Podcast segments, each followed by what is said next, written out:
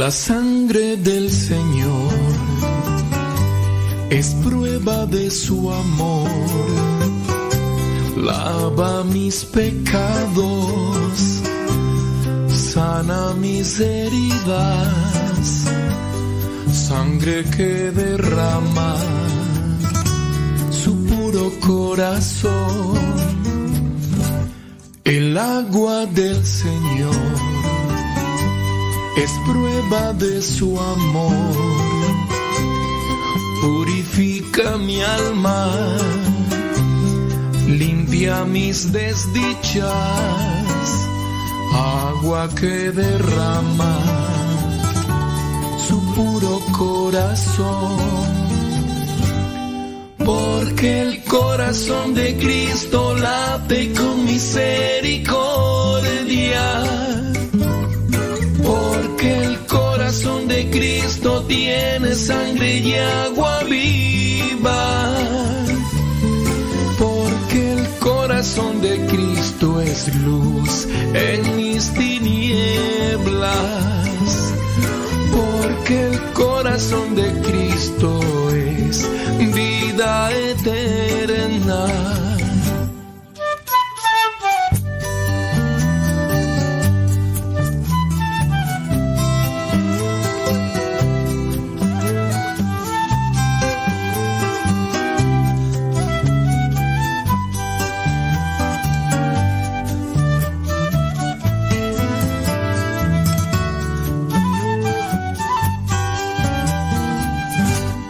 La sangre del Señor es prueba de su amor.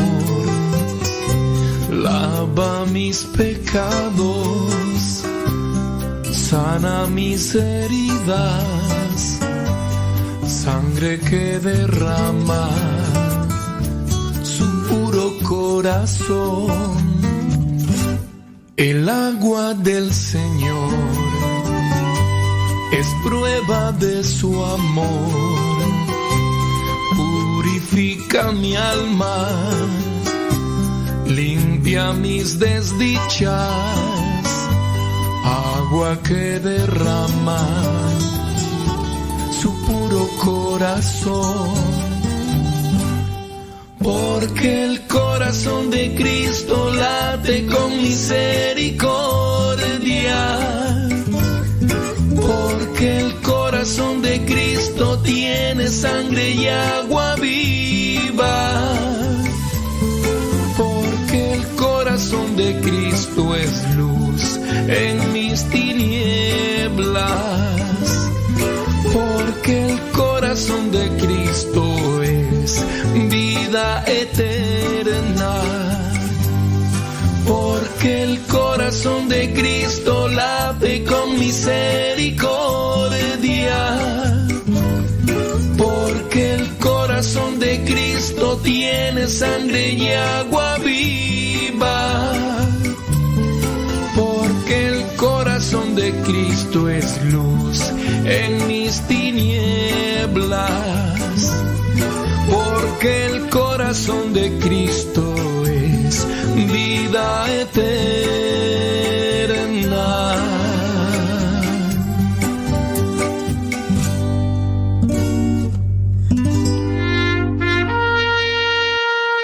Señor, recibe a tu siervo Flaviano en el seno de tu gloria, ya que mientras vivió en este mundo trató de hacer tu voluntad.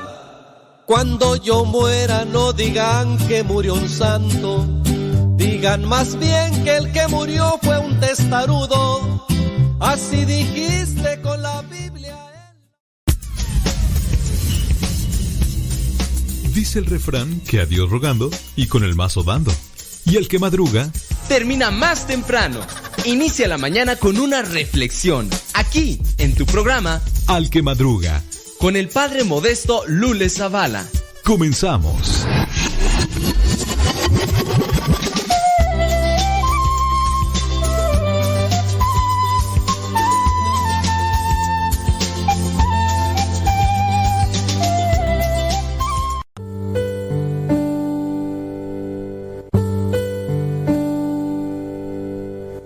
Salmo 23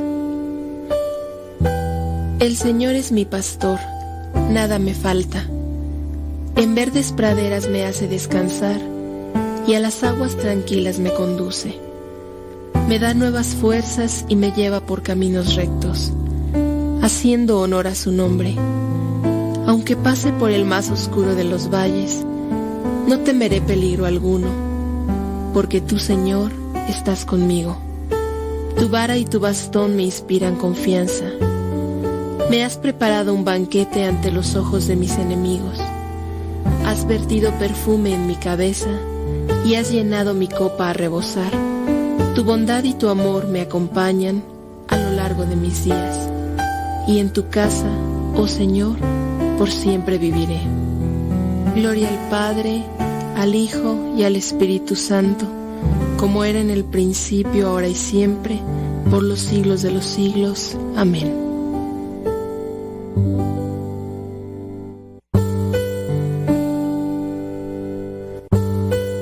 ¿Cómo no estar agradecido por todo lo que he recibido? ¿Cómo no estar agradecido si ni siquiera merecido tanto, tanto, amor? A él no le importa cómo sea, cómo vista, cómo me vea, así me ama el Señor. ¿Cómo no estar agradecido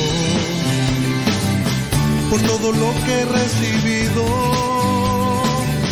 ¿Cómo no estar agradecido si ni siquiera merecido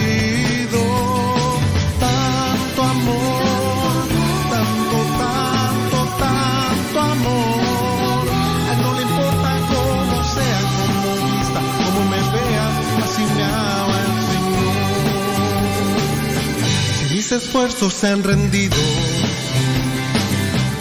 una batalla la he perdido. Tú me confortas con tu abrigo, sí, me libras del enemigo.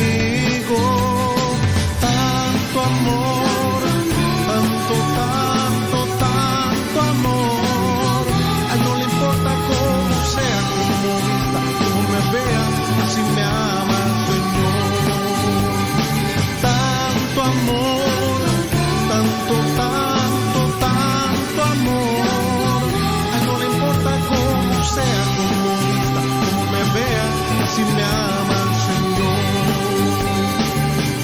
Dos, tres, cuatro.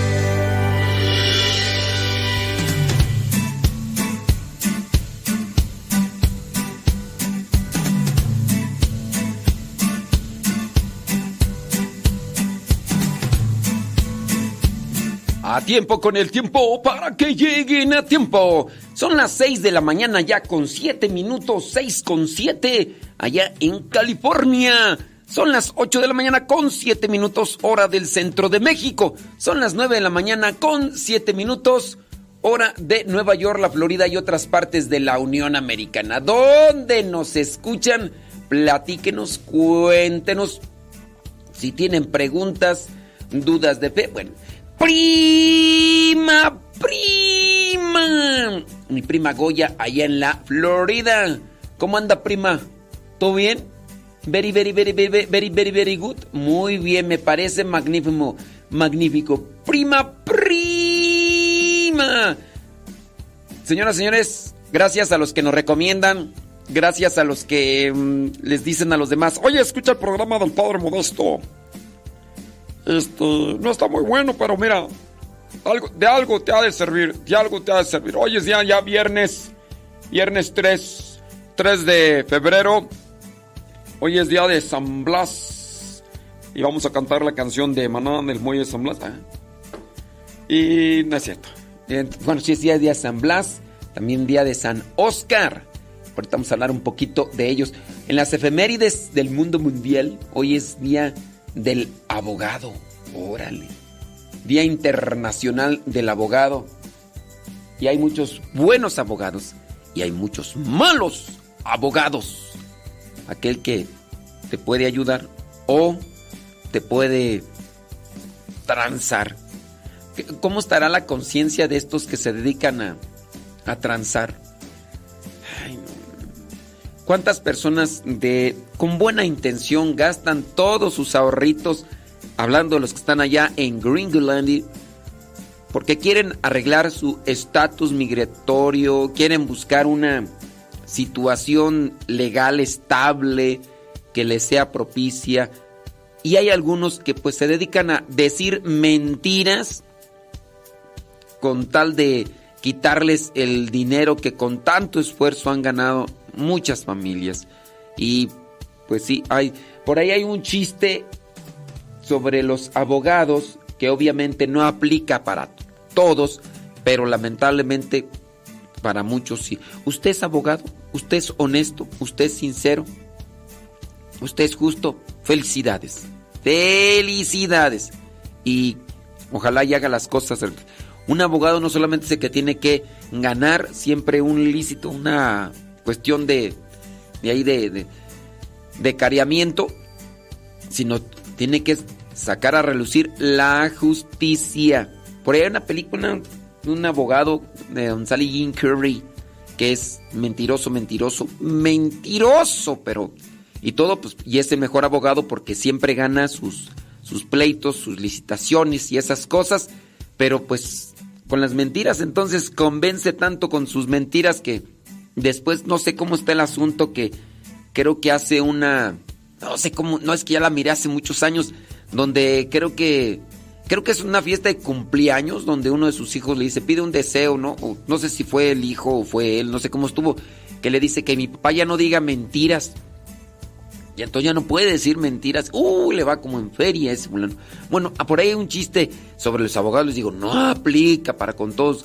Que dice, ¿en qué se parecen unos plátanos a los abogados y preguntan, no, pues no sé, ¿en qué se parecen? En que ninguno es derecho. En que ninguno es derecho. No, no le entendieron. Ay, pues es que, o sea, derecho. O sea, estudiaron derecho, pero se van, se van retorcidos. O sea, no, no le entendieron. Ok, ¿en qué se parecen unos plátanos a los, a, los, mm, a, los pulp, al pulpo?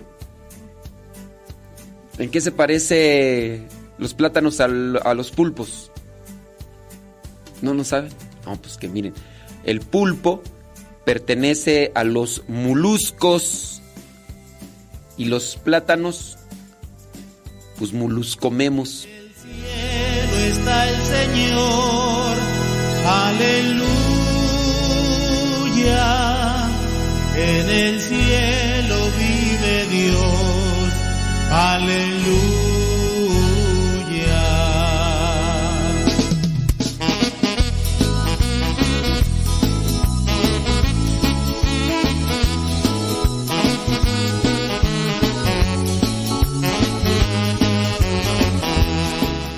Doce minutos después. Ay, Jesús. Ay, Dios mío.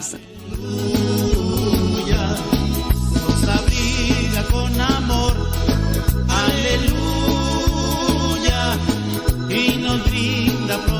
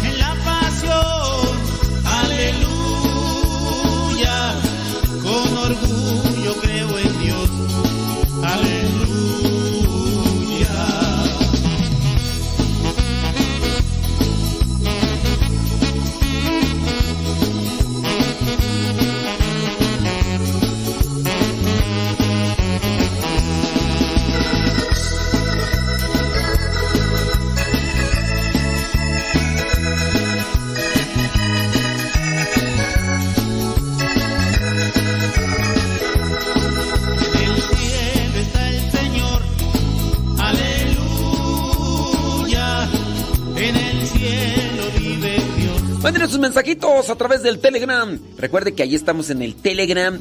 Si ya descargaron el Telegram, vamos a ver. Pónganle nomás pregunta cuando nos manden su pregunta. Mándenos ahí y ya nos ponen ahí. Pregunta. Y ya después su comentario, ¿no? Buenos días. Entonces ahí ya. Dice, mejor ponga música así porque... ¡Ay! Dios mío santo. Si usted tiene una pregunta, láncela.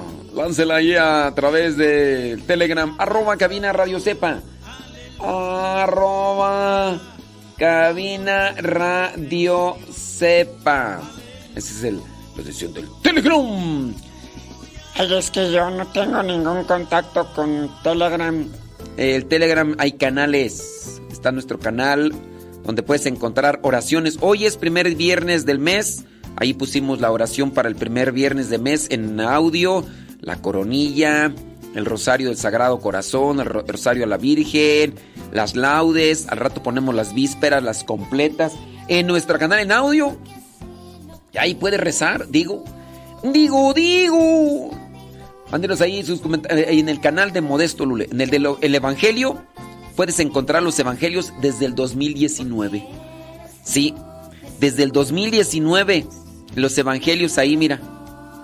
Entonces, pues ahí, ahí están todas las oraciones y ahí están todos los Evangelios. ¿Y sabes qué? Eso no llena tu teléfono. Es lo mejor de todo.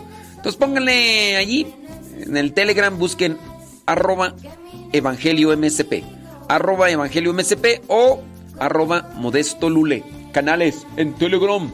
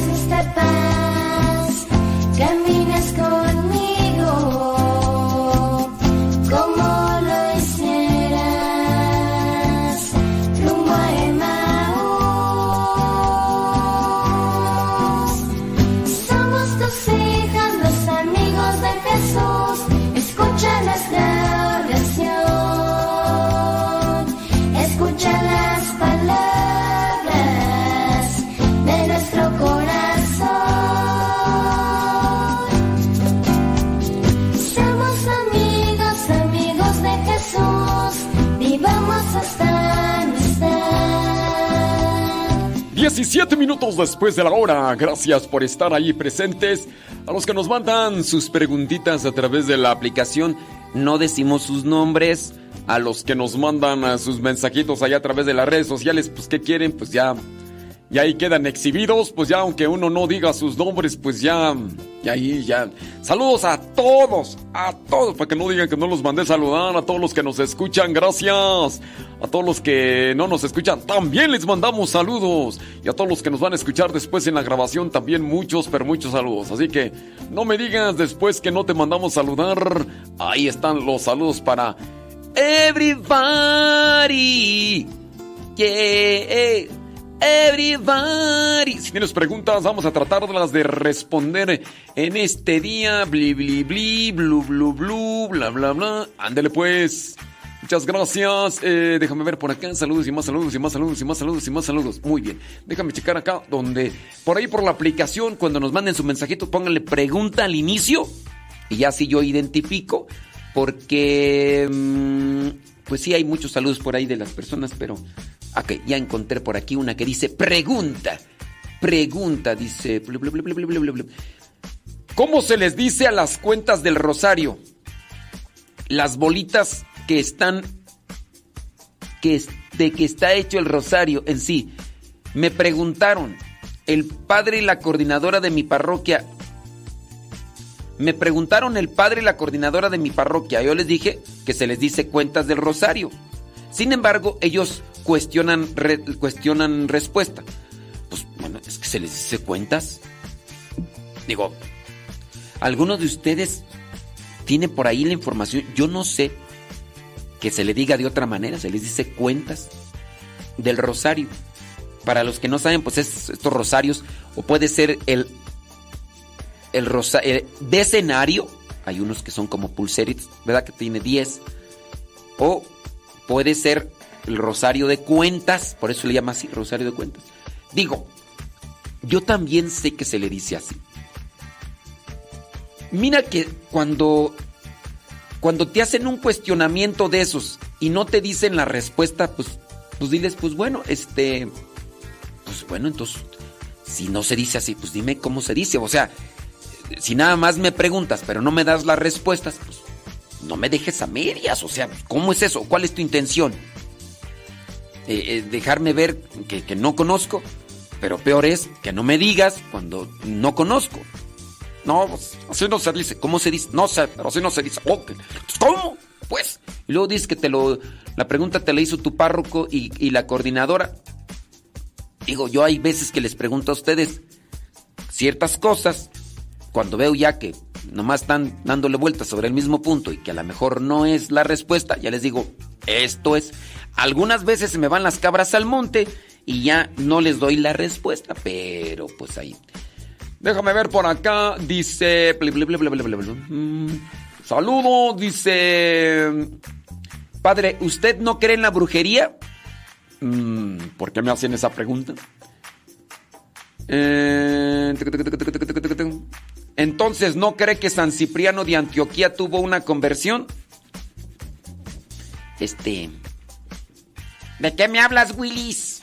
Mi no capisco la pregunta bien. A ver, les he dicho yo que yo no creo en la brujería. Yo creo que hay brujos. Yo creo que hacen sus ritos. Las acciones que hace un brujo, pues son brujería.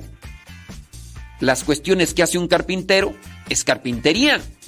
Las cuestiones que hace un plomero, es plomería. Si hay alguien que se dedica a las artes oscuras y malas como brujo, pues entonces es brujería. Entonces, yo sí creo que como acción ahí hay trabajo. ¿Por qué me hacen la cuestión? ¿O por qué me hacen la interrogante? I don't know, I don't know. Y aquí, eh, ¿usted entonces no cree que San Cipriano de Antioquía tuvo una conversión? Este, ¿A qué horas mencioné a San Cipriano de Antioquía o qué? A, a ver si me si me iluminan, por favor, porque a mí no entender aquí qué me querrán decir, hombre. ¿O será que esto decir? Yo sé, me, me, me acosté tarde, me levanté temprano y a lo mejor estoy ando así como con sueño. A ver si me pueden aclarar un poquito, ¿verdad? Porque a mí no, mí no capisco. Pero sí, o sea, yo, yo sé que hay personas que son, pues, personas que se dedican a hacer brujerías. Y entonces sí creo que hacen. Ahora, no creo como tal que tengan una influencia por el hecho de que hagan un amarre y que o que hagan un cierto tipo de cosas y que tengan un efecto sobre una persona por el hecho de hacerlo. Esas cosas en algunas ocasiones repercute, en otras porque las otras personas son muy susceptibles, se dejan sugestionar o tienen su alma abierta al mal. Y entonces encuentran ahí terreno o materia dispuesta para hacer su trabajo así, de manera fácil. Si tú encuentras una persona que tiene su alma abierta al mal, pues ahí es donde van a, van a encontrar terreno de cultivo esas personas y, y van a hacer su agosto. Van a hacer su agosto. Entonces, pues pues, ¿qué te digo? Pero sí, o sea, de que existen personas, sí existen, yo creo, no, sé por qué me la pregunta, dije yo que no creía o, o, algo así. A ver, explíquemelo, por favor, porque hoy no tengo así como que una idea clara. Dice por acá, eh, mi hermano dice, me recomendó el programa y lo escuchamos. Ah, ok, dices que es Federico y que su hermano Carlos le recomendó nuestro programa. ¿Y qué te parece? Eh, ¿te, ¿Te gusta? ¿Te sirve? ¿Te ayuda? Eh, saludos, dice, ah, para Carlos y Liliana. Ándele pues, pues. Qué bueno que ustedes ahí nos están recomendando y muchas gracias. Federico, qué bueno que están ahí. Dice por acá, bli, Saludos. Es que por acá estoy. Ah, aquí encontré a alguien. Para lo de las preguntas, ahí cuando me lo manden en la aplicación, pónganle pregunta y después su comentario abajo, ¿ok? Ándele. Dice aquí, pregunta. ¿Qué, ¿Qué horarios son los correctos para la liturgia de las horas? Pues mira, la liturgia de las horas es la oración en general. La liturgia de las horas es la oración en general. De hecho, la liturgia de las horas es la oración oficial de la iglesia. Entonces, esa es la oración en general. Y la liturgia tiene diferentes horarios. Entonces, pues aquí tú tendrías que decirme como que más concretamente, no sé, ¿quieres rezar las completas? Ya te digo, tal hora. ¿Quieres rezar tercia? Ya te digo, tal hora. ¿Quieres rezar la sexta? Ya te digo, tal hora. ¿Quieres rezar las laudes? Dependiendo qué es lo que quieras rezar. Porque si bien están muchas, muchos tiempos para rezar, no es como que una obligación rezarlos todos. Yo, por ejemplo, a veces escojo la tercia en vez de la sexta la, nona no la rezo. Yo las vísperas sí, las laudes sí, el oficio y las completas, pero ahí pues más bien sería que tú me determines qué onda, porque la liturgia es la oración como tal en general. Ahora tú especifícame cuál es la hora que quieres rezar y ahí sí ya te respondo.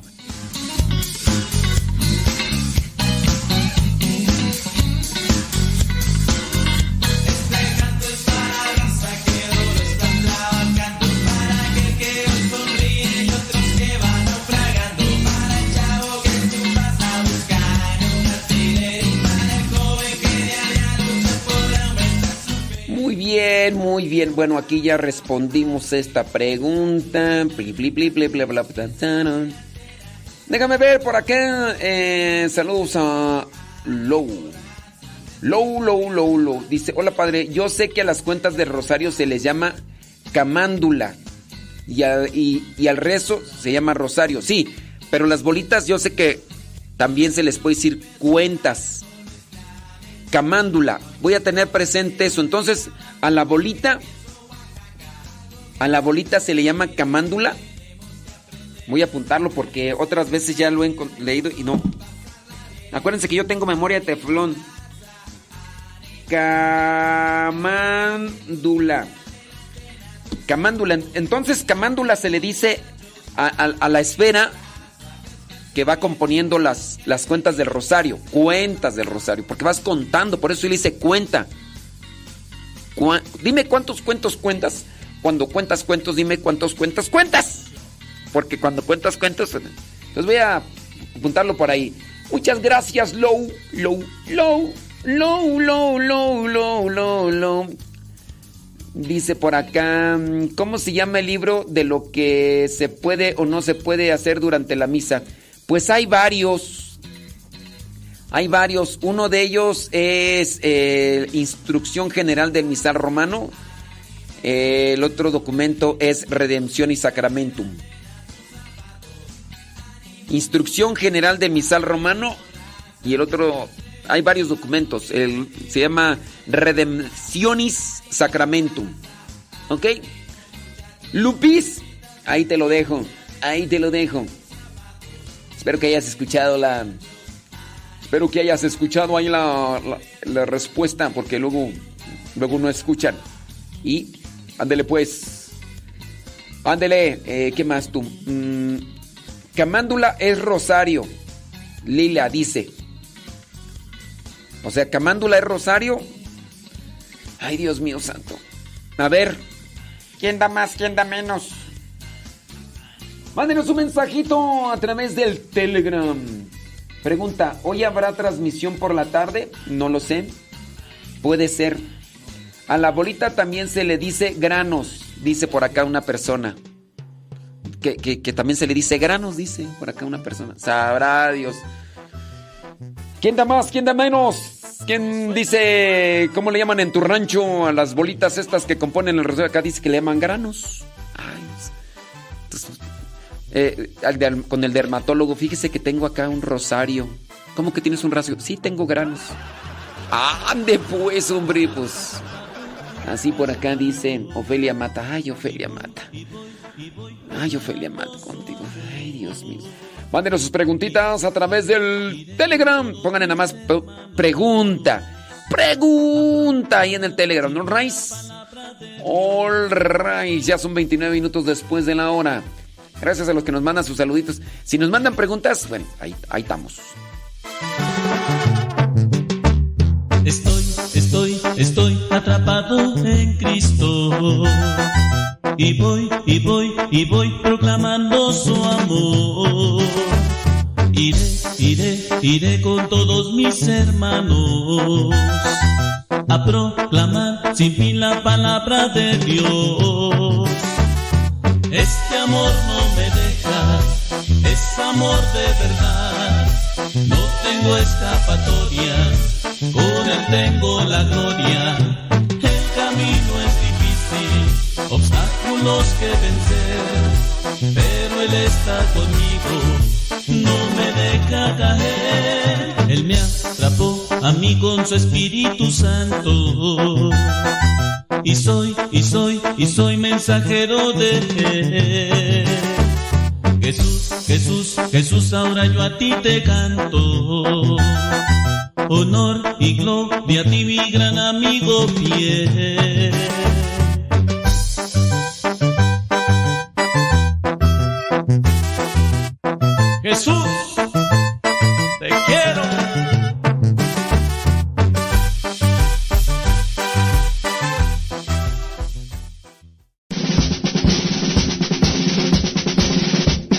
Frase o un pensamiento quizá no cambien tu vida, pero te podrá ayudar para generar una reflexión que te lleve a un cambio en tu manera de vivir. Vámonos al segmento Las frases del Facebook.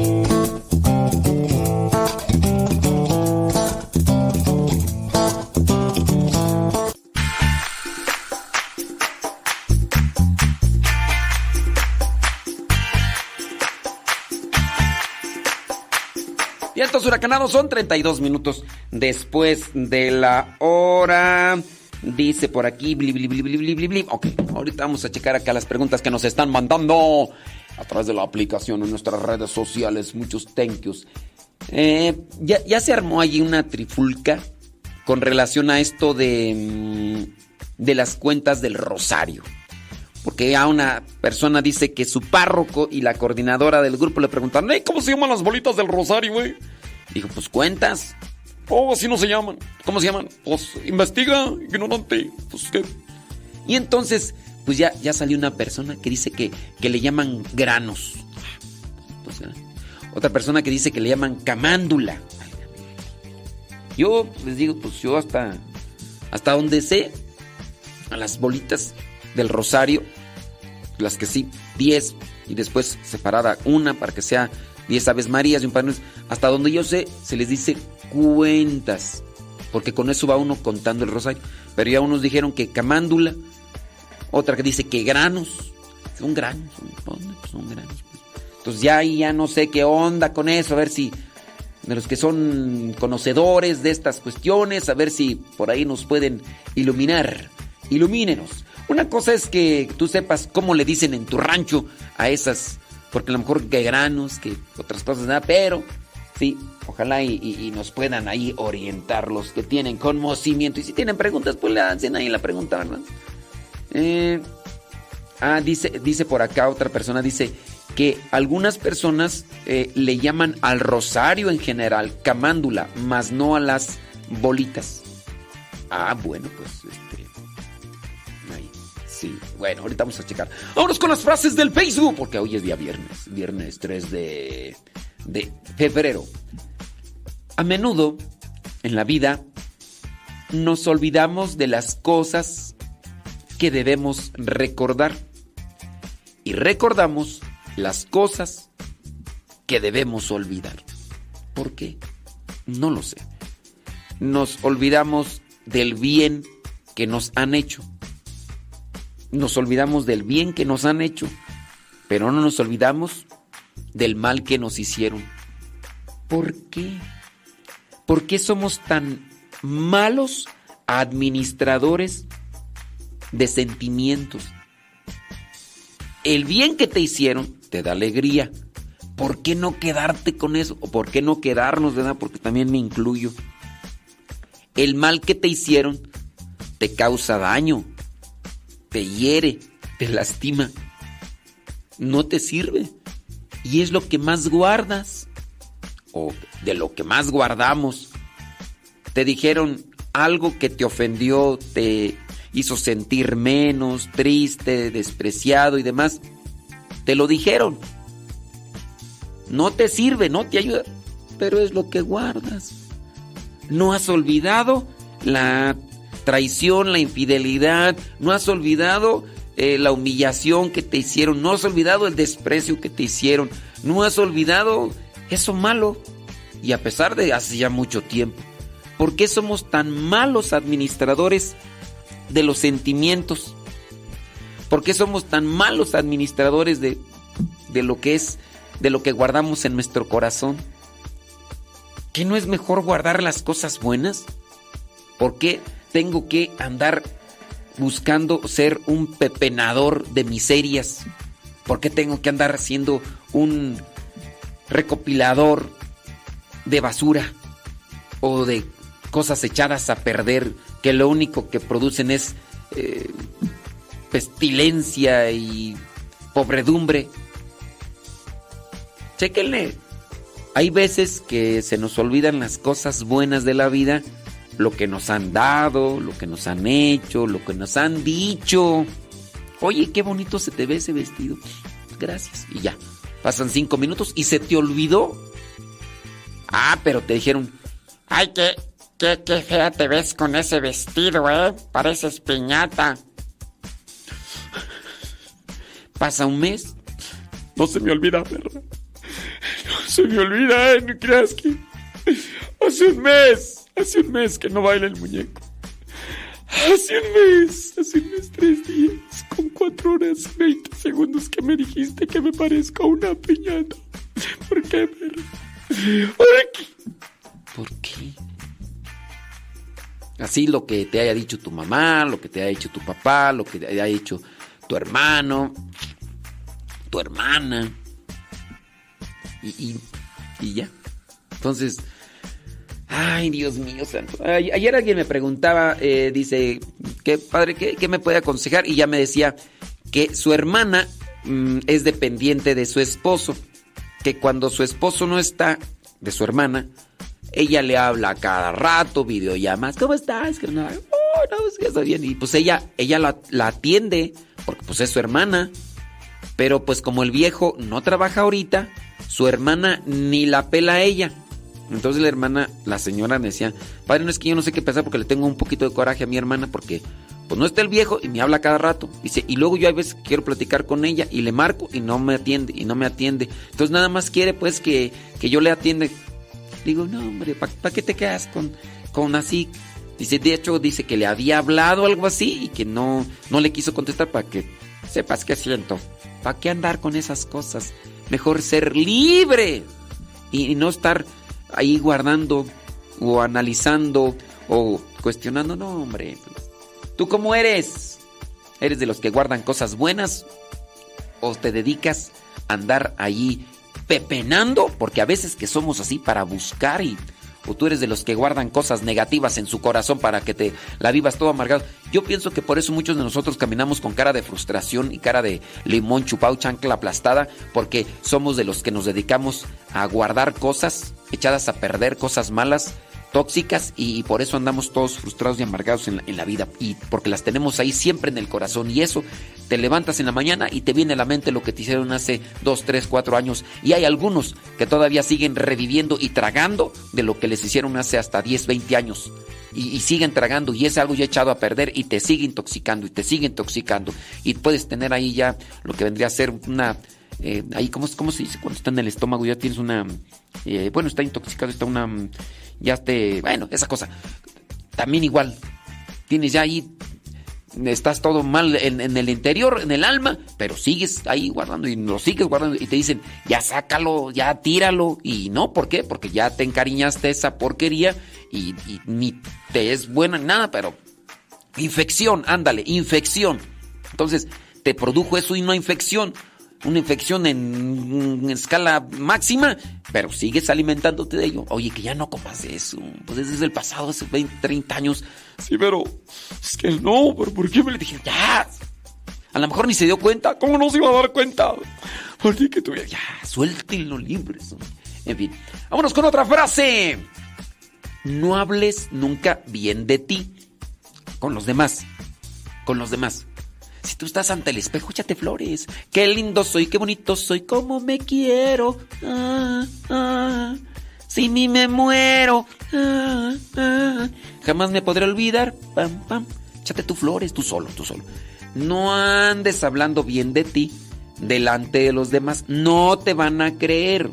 Tampoco hables mal, porque te creerán enseguida. Pero mejor habla de lo que Dios ha hecho en tu vida. Sí, porque ¿para qué quieren? Las demás personas a veces nada más también ahí para, para ver qué onda. Entonces, ten mucho cuidado y habla de las cosas bonitas de la vida. Eh, hoy estoy contento por esto. Hoy del otro. Vámonos con la última frase. Y si tienen preguntas, láncenos ahorita. Van a ver cómo les va. Ay, muchos no vivimos nuestros sueños porque estamos viviendo nuestros miedos. Muchos no vivimos nuestros sueños, los sueños que, ah, yo sueño un día con tocar guitarra así. Ay, pero qué tal si me equivoco, y luego qué tal si quedo en ridículo. Yo quisiera pintar, yo quisiera escribir, ay, no, pero qué tal si no les gusta. Yo quisiera hacer. Mm. Muchos no vivimos nuestros sueños porque estamos viviendo nuestros miedos.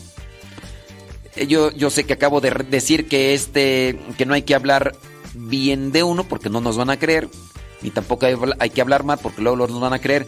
Pero uno de mis sueños, hace muchos años, cuando yo era niño y escuchaba radio, decía, ¿cómo quisiera ser un dialocutor? Pero pudiera ser que digan, ¿y qué tal si me equivoco cada rato y se me traba la lengua? ¡Ay, Dios mío! Pero aquí estamos, desde el 2009.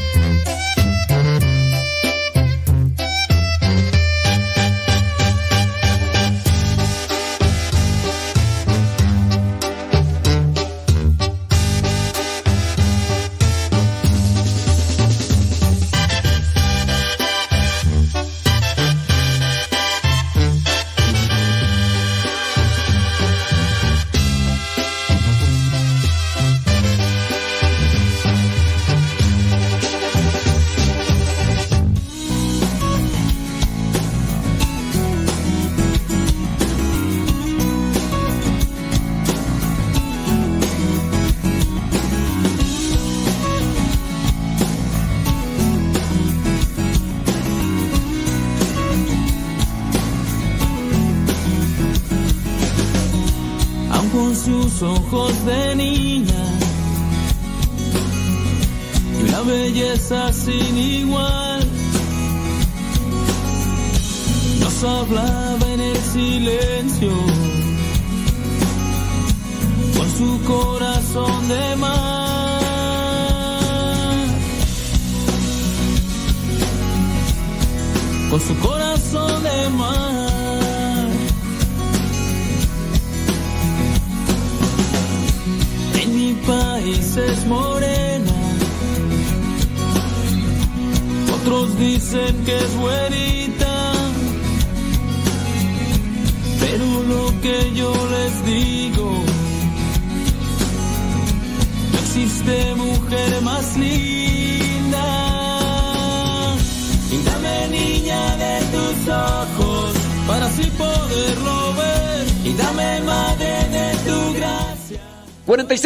después de la hora, 46 minutos después de la hora, déjame revisar por acá los comentarios de Everybody in Your Home.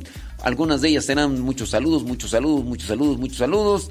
Dice, dice, ¿qué significa? Es una camándula, sustantivo femenino, serie de cuentas o bolitas unidas por un hilo o cadena que se emplea en diversas religiones para hacer ordenadamente un rezo extenso o repetitivo.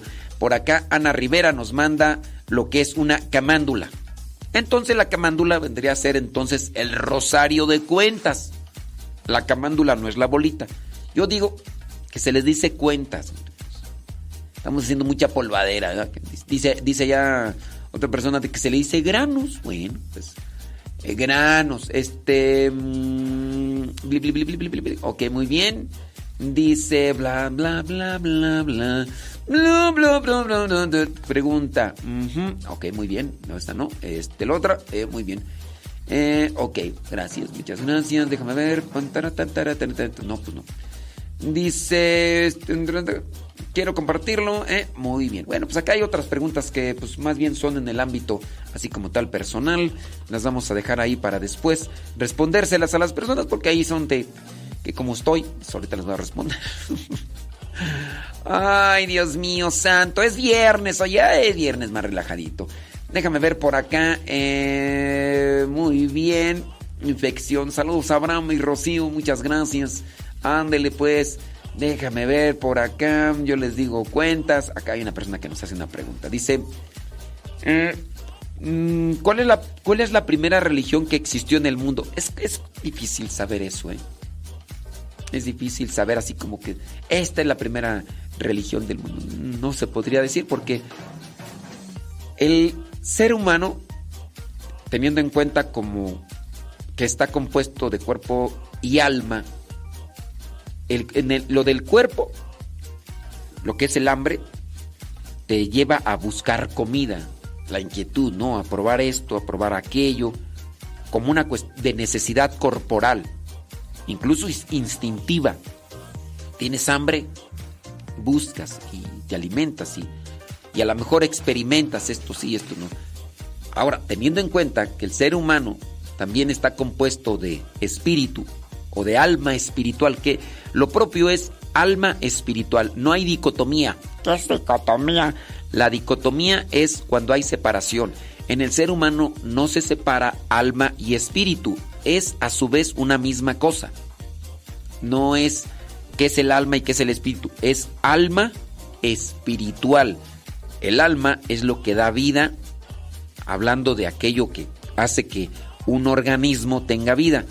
Las plantas tienen alma vegetal, los animales tienen una alma animal.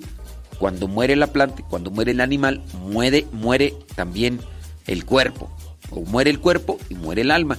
En el ser humano, el hecho de que sea diferente alma espiritual, por el alma como tal tenemos vida, pero a su vez, siendo espiritual, tenemos un progreso que es en la inteligencia. Ahora, si hablaba yo de la necesidad del cuerpo y que le llevaba a buscar con qué alimentarse y a su vez experimentó con muchas cosas, algunas le envenenaron, otras no. Ahora también en la necesidad del alma, también lo, bus- lo llevó a buscar al ser humano ese contacto con la trascendencia. Entonces, sin duda, desde que vendría a ser el origen de los tiempos, del ser humano, de la presencia, buscaba algo, buscaba algo con lo trascendente por llenar esa necesidad o esa hambre espiritual y buscó, experimentó y todo. Si me preguntas cuál fue la primera religión, ¿qué es una religión? La religión es una estructura de señalamientos, una estructura de acontecimientos, de costumbres, una estructura de comportamientos que ayudan a la persona como tal a tener una conexión con lo trascendente, con aquello que no ve, con aquello que incluso puede conectarse solamente de manera espiritual. Una religión es lo que te ayuda a unirte con lo que está más allá de lo que incluso ven tus ojos. Algo que se puede conectar solamente en el interior. Esa es una, una religión. Es necesaria una religión porque es una estructura. Una estructura de, ritos, una estructura de formas que te ayudan a, a mantenerte en ese camino, mantenerte en el equilibrio. Entonces, pues habrá desde el inicio otro tipo de religiones, muy posiblemente sí. Déjame ver por acá quién más nos hace preguntitas. Déjame ver esta pregunta. Bli, bli, bli. Dice por acá. Pregunta. Mm, ¿Por qué les llamamos a ustedes padres? En parte se le llama padre al que engendra. Hay padres adoptivos, también el que cría. Entonces, déjame buscar la etimología de padre, pero a nosotros nos llaman padres, que no es una obligación, nos pueden llamar como ustedes gusten, nomás con que no me la mienten. Etimología de padre. Vamos a ver. Pero se nos llama padres porque en cierta forma te ayudamos a crecer en la fe te ayudamos a crecer en la fe o te, por medio del sacramento, te ayudamos a entrar en la iglesia. Entonces, también se podría decir, te engendramos en la fe por medio del sacramento del bautismo. Por eso es que se nos dicen, se nos dice padres. O también a las religiosas les llaman madres, porque las madres o religiosas les ayudan a ustedes a crecer en la fe. Puede ser que tú seas el progenitor este es tu padre, porque te engendró, puso su espermatozoide, tú pusiste del óvulo, ya, entonces el, el padre, el que engendró.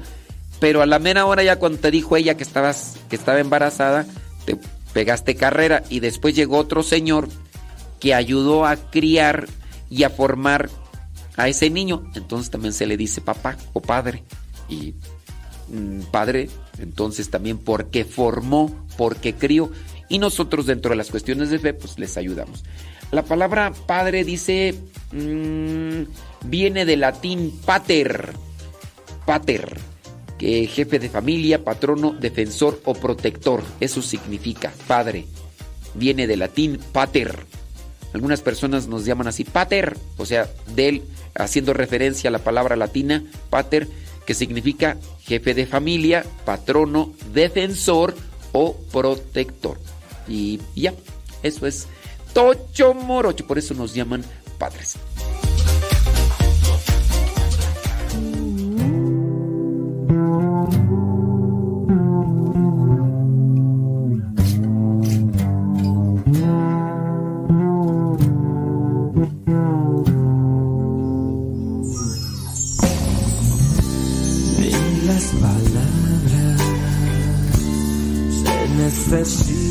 Para expresar mis sentimientos. Siempre comprendes con tu inmensidad, mis ojos muestran todas las veces que me haces soñar en una tierra en la que todos vivamos en paz. Tú eres mi luz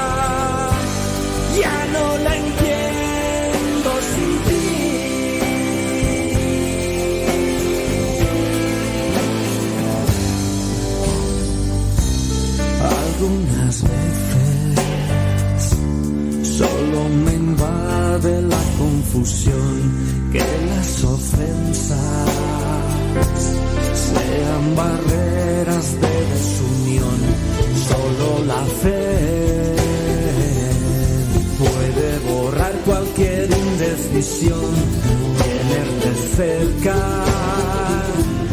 me hace cantar desde el corazón, tú eres la luz. Tu calor puedo sentir, eres la paz.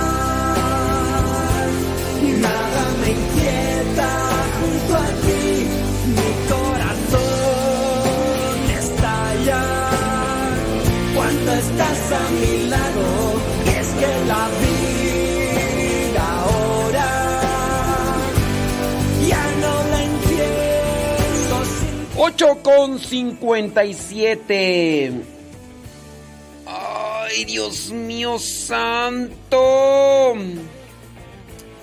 El día de ayer tuvimos ahí una reunión con los matrimonios. Y... Ay, Dios. Terminó como cerca de las 10. Y luego preguntas y respuestas. Y nos alargamos ahí como hasta las 10. ¿Qué? 10.30, 10.40, algo así, no me acuerdo. Claro, al final rezamos. Rezamos ahí la. La liturgia, las completas. Ahí rezamos las completas, y Por eso es que nos tardamos un poquito.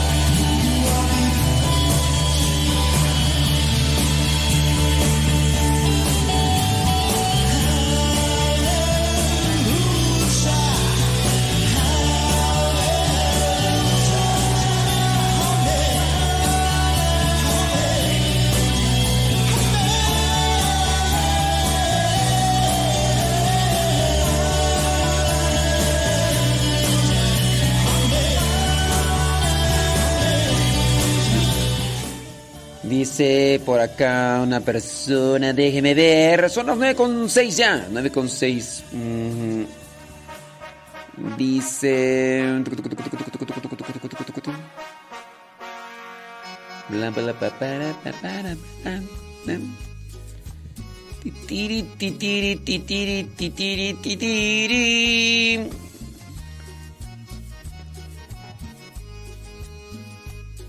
Dice, ¿por qué hay un padre en Izcapuzalco Guerrero que bautiza hacia la primera comunión y confirmación al mismo tiempo al niño sin pedir requisito alguno? ¿Son los sacramentos válidos? Si no sabría decirte. Hay un padre, dice, que bautiza, hacía o hace la primera comunión y confirmación al mismo tiempo al niño sin pedir requisito alguno. Sí, no sé cómo esté ahí el asunto. Miren, los requisitos no es para que sea válido el sacramento. El requisito, el requisito de, los requisitos son para buscar en cierto modo que las cosas tengan un orden y cuidado. Si no se pidiera requisitos, a lo mejor hasta se estaría bautizando a personas ya bautizadas o se estaría dándole los sacramentos a los requisitos pues pueden ser no sé a veces hasta unas pláticas o, o los nombres no sé ahí tendrías que analizarse o estudiarse el caso para decir por qué lo hace ese padre de esa manera es un como una cuestión ahí muy pero muy particular mi pregunta, padre, sobre las monjas. ¿Cuál es tu pregunta sobre las monjas? Ándale. Pre- pregúntame. Es que no veo tu pregunta, es que se me pierden ahí. Ah, aquí ya la encontré. Dice, cuando yo veo a una monja, ¿ella me debe llamar hermana o hija? No. Somos hermanos porque Cristo nos hace hermanos en la fe. Pero no es una obligación, ni te debe llamar como tú lo presentas de obligación, no. Óigame, no. Entonces no, ni- no es una obligación que te tengan que llamar hija o que tengan que llamar hermana. Ni tampoco es una obligación que tengas que llamarle madre. Al final de cuentas, su, su trabajo, su misión es ayudarte en la fe. Entonces de ahí parte que se le- sea religiosa, sea consagrada y, y ya, ¿no? Y les decía que los jueves tenemos ahí esa plática por Zoom con, con algunos matrimonios. Entonces ya después de la plática, pues ya incluso este, estuvimos por ahí dando respuestas y preguntas. Si alguno de ustedes, si alguno de ustedes quiere unirse a esas pláticas, yo prendo la cámara y me pongo aquí a platicar y ya después a responder preguntas en el video. Si alguno de ustedes quiere unirse a esas pláticas, son todos los jueves en vivo a las 9 de la noche. Si quieren unirse, los ponemos en un grupo de WhatsApp y el jueves les mandamos el link o se los mandan el link para unirse a esos grupos, a ese, a ese vídeo. Es jueves 9 de la noche, hora del centro de México. Apunten el número para que manden ahí su petición. Manden su petición y digan, yo quiero unirme a ese grupo. Por favor. Sí. Quiero unirme. El número al cual ustedes pueden pedir eh, unirse es 55. La clave es signo de más 52. Signo de más 52. El número 55 24 43 26 94. Es 55 24 43 26 94. Ese es el número de WhatsApp de Radio Cepa. La clave es signo de más 52. ¿Ok? Ande pues, repetimos el número. 55 24 46, no, 43 24 43 26 94. La grabamos la plática y se las compartimos a ustedes. Ahí está el número por si quieren. Nada más mándenos un mensaje, digan, yo quiero unirme al grupo de matrimonios. Y ya, te mando el link, te unes al grupo de matrimonios y los jueves te estarán ahí poniendo el link de la, del Zoom para que te unas con nosotros. Déjame ver aquí dónde está tú en la plática que grabamos el día de ayer, que es algo que, pues, que hemos ya comentado algunas veces con ustedes y, y todo lo demás. Todo se derrumbó lejos de mí. ¿Dónde está?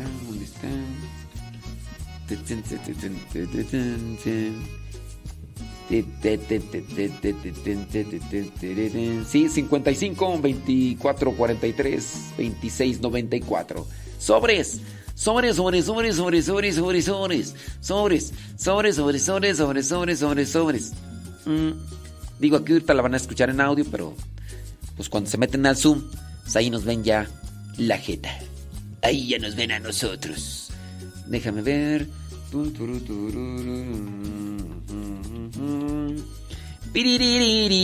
Ándele pues. Muy bien, ¿dónde está tú? ¿Dónde está? ¿Dónde? Ah, sí. aquí está. Eh, listo, acá listo. Sobre.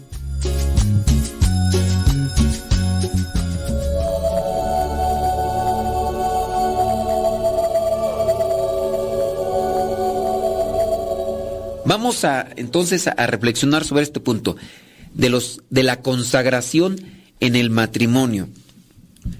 Antiguamente, desde incluso antes del cristianismo, se tenía un culto religioso. Hay cultos religiosos que incluso pues, se hace a deidades inventadas quizá por la mente, pero son ofrecimientos y sacrificios. Hablando de lo que sería la composición de la religión judía o del pueblo de Israel, cuando van ellos caminando en esta formación como pueblo, ellos van recibiendo el mensaje de Dios a través de unos personajes que son clave para ese encuentro con Dios. En este caso podemos presentar el primero que es Abraham, conocido como el padre de la fe. Abraham escucha la voz de Dios, Dios quiere hacer un pacto, una alianza con él, él dice, muy bien, le dice, deja tu tierra, deja tus parientes y sígueme, ¿no? Y de ti voy a hacer una gran nación, de ti. Abraham hace caso, deja todo lo que tenía ahí como familia, como patrimonio, y se lanza. En el ir buscando lo que vendría a ser estos lugares como establecimientos para ese pueblo, pues él también tiene que ir desarrollándose en una familia, pero también va desarrollándose una religiosidad que al paso del tiempo se va conformando quizá de elementos paralelos a otros pueblos que se iban conociendo en el camino, donde ya también había este tipo de consagraciones, sacrificios y demás. Entonces, teniendo en cuenta que esto de consagrarse a Dios es darse, quiero yo ahora presentar lo que vendría a ser la consagración, que es darse, aportar, entregarse y disponerse.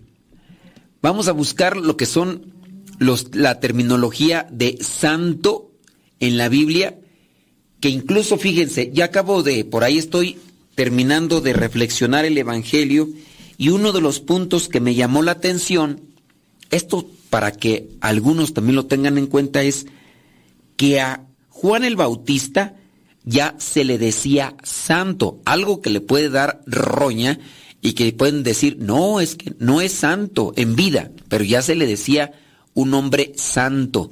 ¿Es santo algún personaje en la Biblia? Sí. Veamos ahí, por ejemplo, eh, Marcos capítulo 6, versículo 20. O del versículo 19 para que se comprenda un poco mejor. Herodías odiaba por eso a Juan y quería matarlo, pero no podía, porque Herodes le tenía miedo, sabiendo que era Juan el Bautista, un hombre justo y santo, y lo protegía. En la iglesia nosotros decimos santos, pero solamente le decimos santos a las personas que han sido canonizadas. Y acuérdense que la palabra canonizar es estar en una lista donde se ha identificado que esa persona hizo todo lo posible por hacer la voluntad de Dios. Todo lo posible. Y que ya murió. Y que no dio una, un paso atrás. Y que no blandeó ni, ni renegó sino que hasta el fin, hasta el último suspiro en esta vida, lo dio hacia la santidad. Y entonces sus virtudes y también sus, lo que vendría a ser su intercesión lo lleva a la lista de la iglesia, al canon, la palabra canon significa conjunto o lista. En este caso, latín. Entonces, el canon es un una lista es un conjunto de, personas o de libros. Canon bíblico también se dice. Canon bíblico y también el canonizar. Este se ha canonizado. Cuando dicen que se ha canonizado a alguien, quiere decir que la iglesia agarró su figura y su testimonio y lo puso en una lista entonces está en ese conjunto de personas que lo dieron todo por anunciar a Cristo. Son personas referenciales, pero no necesariamente es la única persona santa. En la Biblia, como mencionamos en este versículo santo, es ya Juan el Bautista. Podemos buscar otros pasajes donde habla del pueblo santo, y podemos, miren, se los voy a así presentar para que usted lo tenga, porque no me, si no me escucharon en el programa de radio, pues bueno. Miren, vamos a ver, déjame ver dónde está. Dice, segunda carta a Timoteo capítulo 1, versículo 9. Dios dice, Dios nos salvó y nos ha llamado a formar un pueblo santo no por lo que nosotros hayamos hecho, sino porque ese fue su propósito y por la bondad que ha tenido con nosotros desde la eternidad por Cristo Jesús. Nos ha llamado a formar un pueblo santo. Entonces, ya está el adjetivo que califica a ese grupo. Es un pueblo santo, pero todavía no se mueren. No, no están dentro de un canon. Pero, ¿qué significa santo? Dice Filipenses capítulo 1 versículo 1. Pablo y Timoteo, siervos de Cristo Jesús, saludan a los que en la ciudad de Filipos pertenecen al pueblo santo. Todavía no se mueren, ya les están diciendo santo. Entonces, ¿qué significa santo? Vámonos a la etimología. Etimología. En hebreo, la palabra santo viene de la palabra kadash, en latín, la palabra santo viene de san, sanctus, sanctus. En griego, la palabra santos viene de agios. Agios en griego significa santo. Bueno, eh, ¿qué es agios? ¿Qué es sanctus? ¿Y qué es kadash? Sencillo. En las tres viene a ser lo mismo. Santo, en su etimología, significa en la Biblia separado del mundo, consagrado y dedicado a Dios. santo el que se entrega a Dios y se aparta de las cosas del mundo. Eso es lo que significa ser santo. ¿Tú eres santo? Tú me lo dirás. Tú me darás respuesta. Ayer fui santo, hoy ya no. Bueno, puede ser. Ayer te consagraste a Dios. Eh, hoy a lo mejor ya te descuidaste un poquillo. En la medida en que cada quien se esmere y se esfuerce en apartarse en las cosas del mundo, y no es que tengamos que apartarnos de las cosas del mundo de una forma así total, ¿no? Sino en no dejarse llevar por los gustos, los espejismos del mundo, de manera que nos acaparen y que sean nuestra obsesión, que no sean los que nos van dirigiendo, que no sean los que nos vayan controlando. Sí, yo estoy en el mundo, estoy haciendo, haciendo uso de las cosas del mundo. Hay que saber reflexionar sobre este aspecto para entender, estoy en el mundo, pero no me dejo llevar por las cosas del mundo. Hay tantas cosas que me pueden llamar la atención en este momento como un gusto o un placer, pero yo sé que esas cosas a su vez me pueden perjudicar en el alma porque me vacían, porque me hacen perderme. Entonces yo no me acerco a esas cosas. Hago uso de las cosas del mundo. Tenemos computadora, tenemos micrófono, tenemos celulares, pero ojo, ¿te controlan? Si te controlan, entonces ya te estás dejando arrastrar por las cosas del mundo. En el caso de los vicios y otras cosas, pues prefiero ahorita estar mejor conectado con, con una con una videoserie, quiero una videoserie, ay, ¿cuál tema? Yo no quiero tema, yo quiero entretenerme, vengo muy estresado, tengo... Aguas, te estás dejando arrastrar por las cosas del mundo. Las cosas de Dios es lo primero. Sí, se pueden tocar las cosas del mundo, pero siempre y cuando no nos dominen o no nos sometan, que ese es el problema. En las personas, podemos mencionar aquí varias cosas que no son malas en sí, pero el abuso de esas cosas es lo malo. Voy a mencionar algo que a algunas personas pues sí les cala y que no quieren que les diga. Tomarse una cerveza no es malo. Malo si tú con una cerveza te emborrachas y empiezas ahí a hablar inglés sin saber inglés o empiezas a echarle pleito a las personas que conoces, ahí sí es malo, mejor ni la huelas, porque pues eso para ti no, no aguantas. Pero una cerveza, hablando del vino, Jesús mismo tomó vino en las bodas de Caná. Jesús tomó vino en la cena judía, porque era parte de la cena judía el tomar vino. Y incluso por eso hace lo que vendría a ser la consagración de aquel vino en su sangre. Entonces, hay cierto tipo de cosas que están ahí, pero si te arrastran, pues ahí está lo malo consagrarse a Dios, separarse del mundo. Desde que ustedes están haciendo un esfuercito, quién sabe de qué manera, ¿verdad? De querer estar conectado en esta plática, en, esto que a lo mejor tiene la intención de quererles iluminar para el, bien y para lo que es la forjación del espíritu, ustedes ya están apartando las cosas del mundo, están haciendo su esfuercito. Puedo decir entonces que estamos entrando en, la dimensión del Kadash, o del Sanctus o del Agios. Es decir, que estamos entrando a los ambientes de, de santidad. No, pues tú, tú eres un santo. Te lo pueden decir por encima y a lo mejor tú puedes decir, no, yo no, porque te comparas a un San Francisco de Asís. Y a lo mejor lo único que tienes de San Francisco de Asís es la barba. Te comparas a un San Martín de Porres y a lo mejor lo único que tienes de San Martín de Porres nada más es el color de la piel y pues, de ahí para allá nomás, ¿no? Pero no es en ese sentido de querernos comparar con los santos canonizados con los cuales podemos decir así determinadamente, estos se entregaron así totalmente a Dios hasta el último suspiro. Pero sí podemos decir que si tú estás luchando por vivir en santidad, vivir en el amor de Dios, eh, buscando la oración, entonces estás en potencia para ser uno de esos que están en la lista, pero estás viviendo un ambiente de santidad.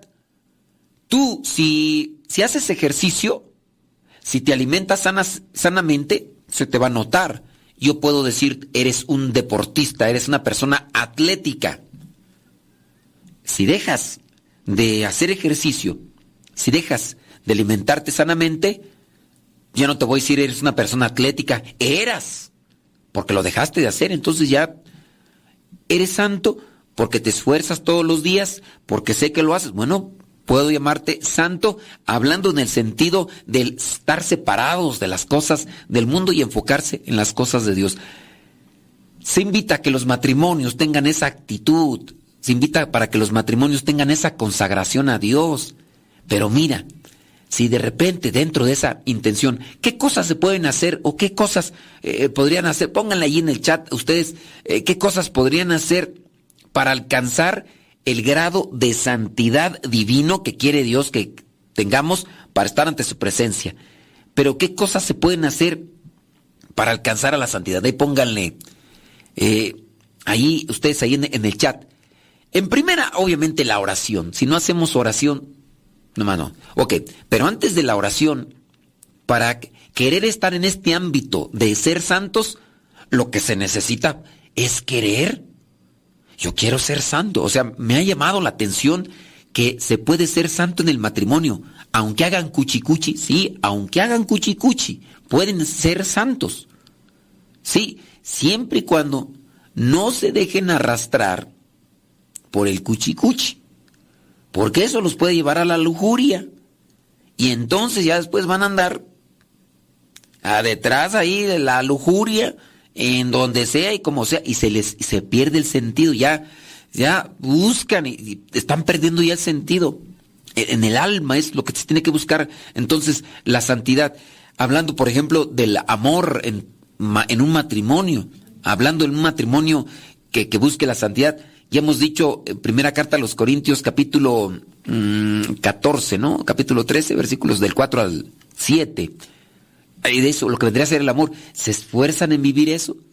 Ustedes se esfuerzan en vivir la oración, se esfuerzan en vivir en los sacramentos, se esfuerzan en vivir una vida de, de, piedad, buscando la caridad. Entonces ustedes están buscando la santidad. Primero quererlo, después comunicación con Dios, ¿no? Que sería la oración. Después de buscar la fuerza de Dios, que vendrían a ser los sacramentos. Ya ustedes ahí están colocando eh, algunas cosas. Dice, por ejemplo, querer una conversión. Si ustedes están en el proceso de cambio, pues quieran o no, están luchando. Están como que me quiero desprender de las cosas del mundo, ¿no?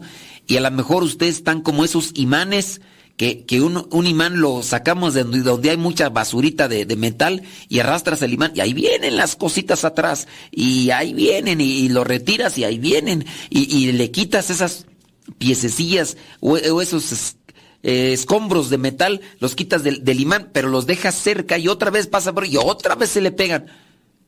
Puede ser que tú estés en esa lucha, pero el estar en esa lucha te puede llevar a la santidad plena ante la presencia de Dios, ¿qué vendría a ser ser puros, ser inmaculados, ¿no? Dicen ustedes, entonces, eh, mm, querer la conversión. Quiero la conversión. Yo me quiero convertir, ¿en qué? En un cristiano convencido, un cristiano pleno. Bueno, la otra, ser humildes. Pues sí, no, no podemos encontrar un santo soberbio, un santo o una santa gritona, enojona, dígase de personas que están dentro del canon, dentro de la lista de los santos que eran bien enojones. ¿eh? Uno de ellos incluso que cambió mucho, dicen, es San Francisco de Sales, dicen que era una persona temperamental. Otro de ellos es San Ignacio de Loyola. Háblese incluso hasta de su actitud, una postura gallarda eh, del ejército, con una actitud dura, ruda, pero llegó a ser sencillo, afable, y por eso es que es santo, no nada más porque fundó una comunidad y todo eso, sino sus características.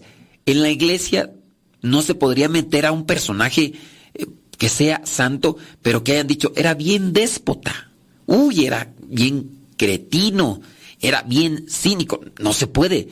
tiene que tener estas virtudes que, pues como ustedes las mencionan ahí, la humildad.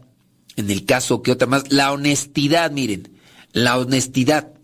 Son, eh, por decir unas poquitas de virtudes que están ahí mencionadas, que debe de tener un santo. También eh, había otra mujer, se dice de Santa Teresa de Ávila, se dice de una mujer ruda, exigente, y que a su vez, pues ella les exigía mucho a, sus religiosas.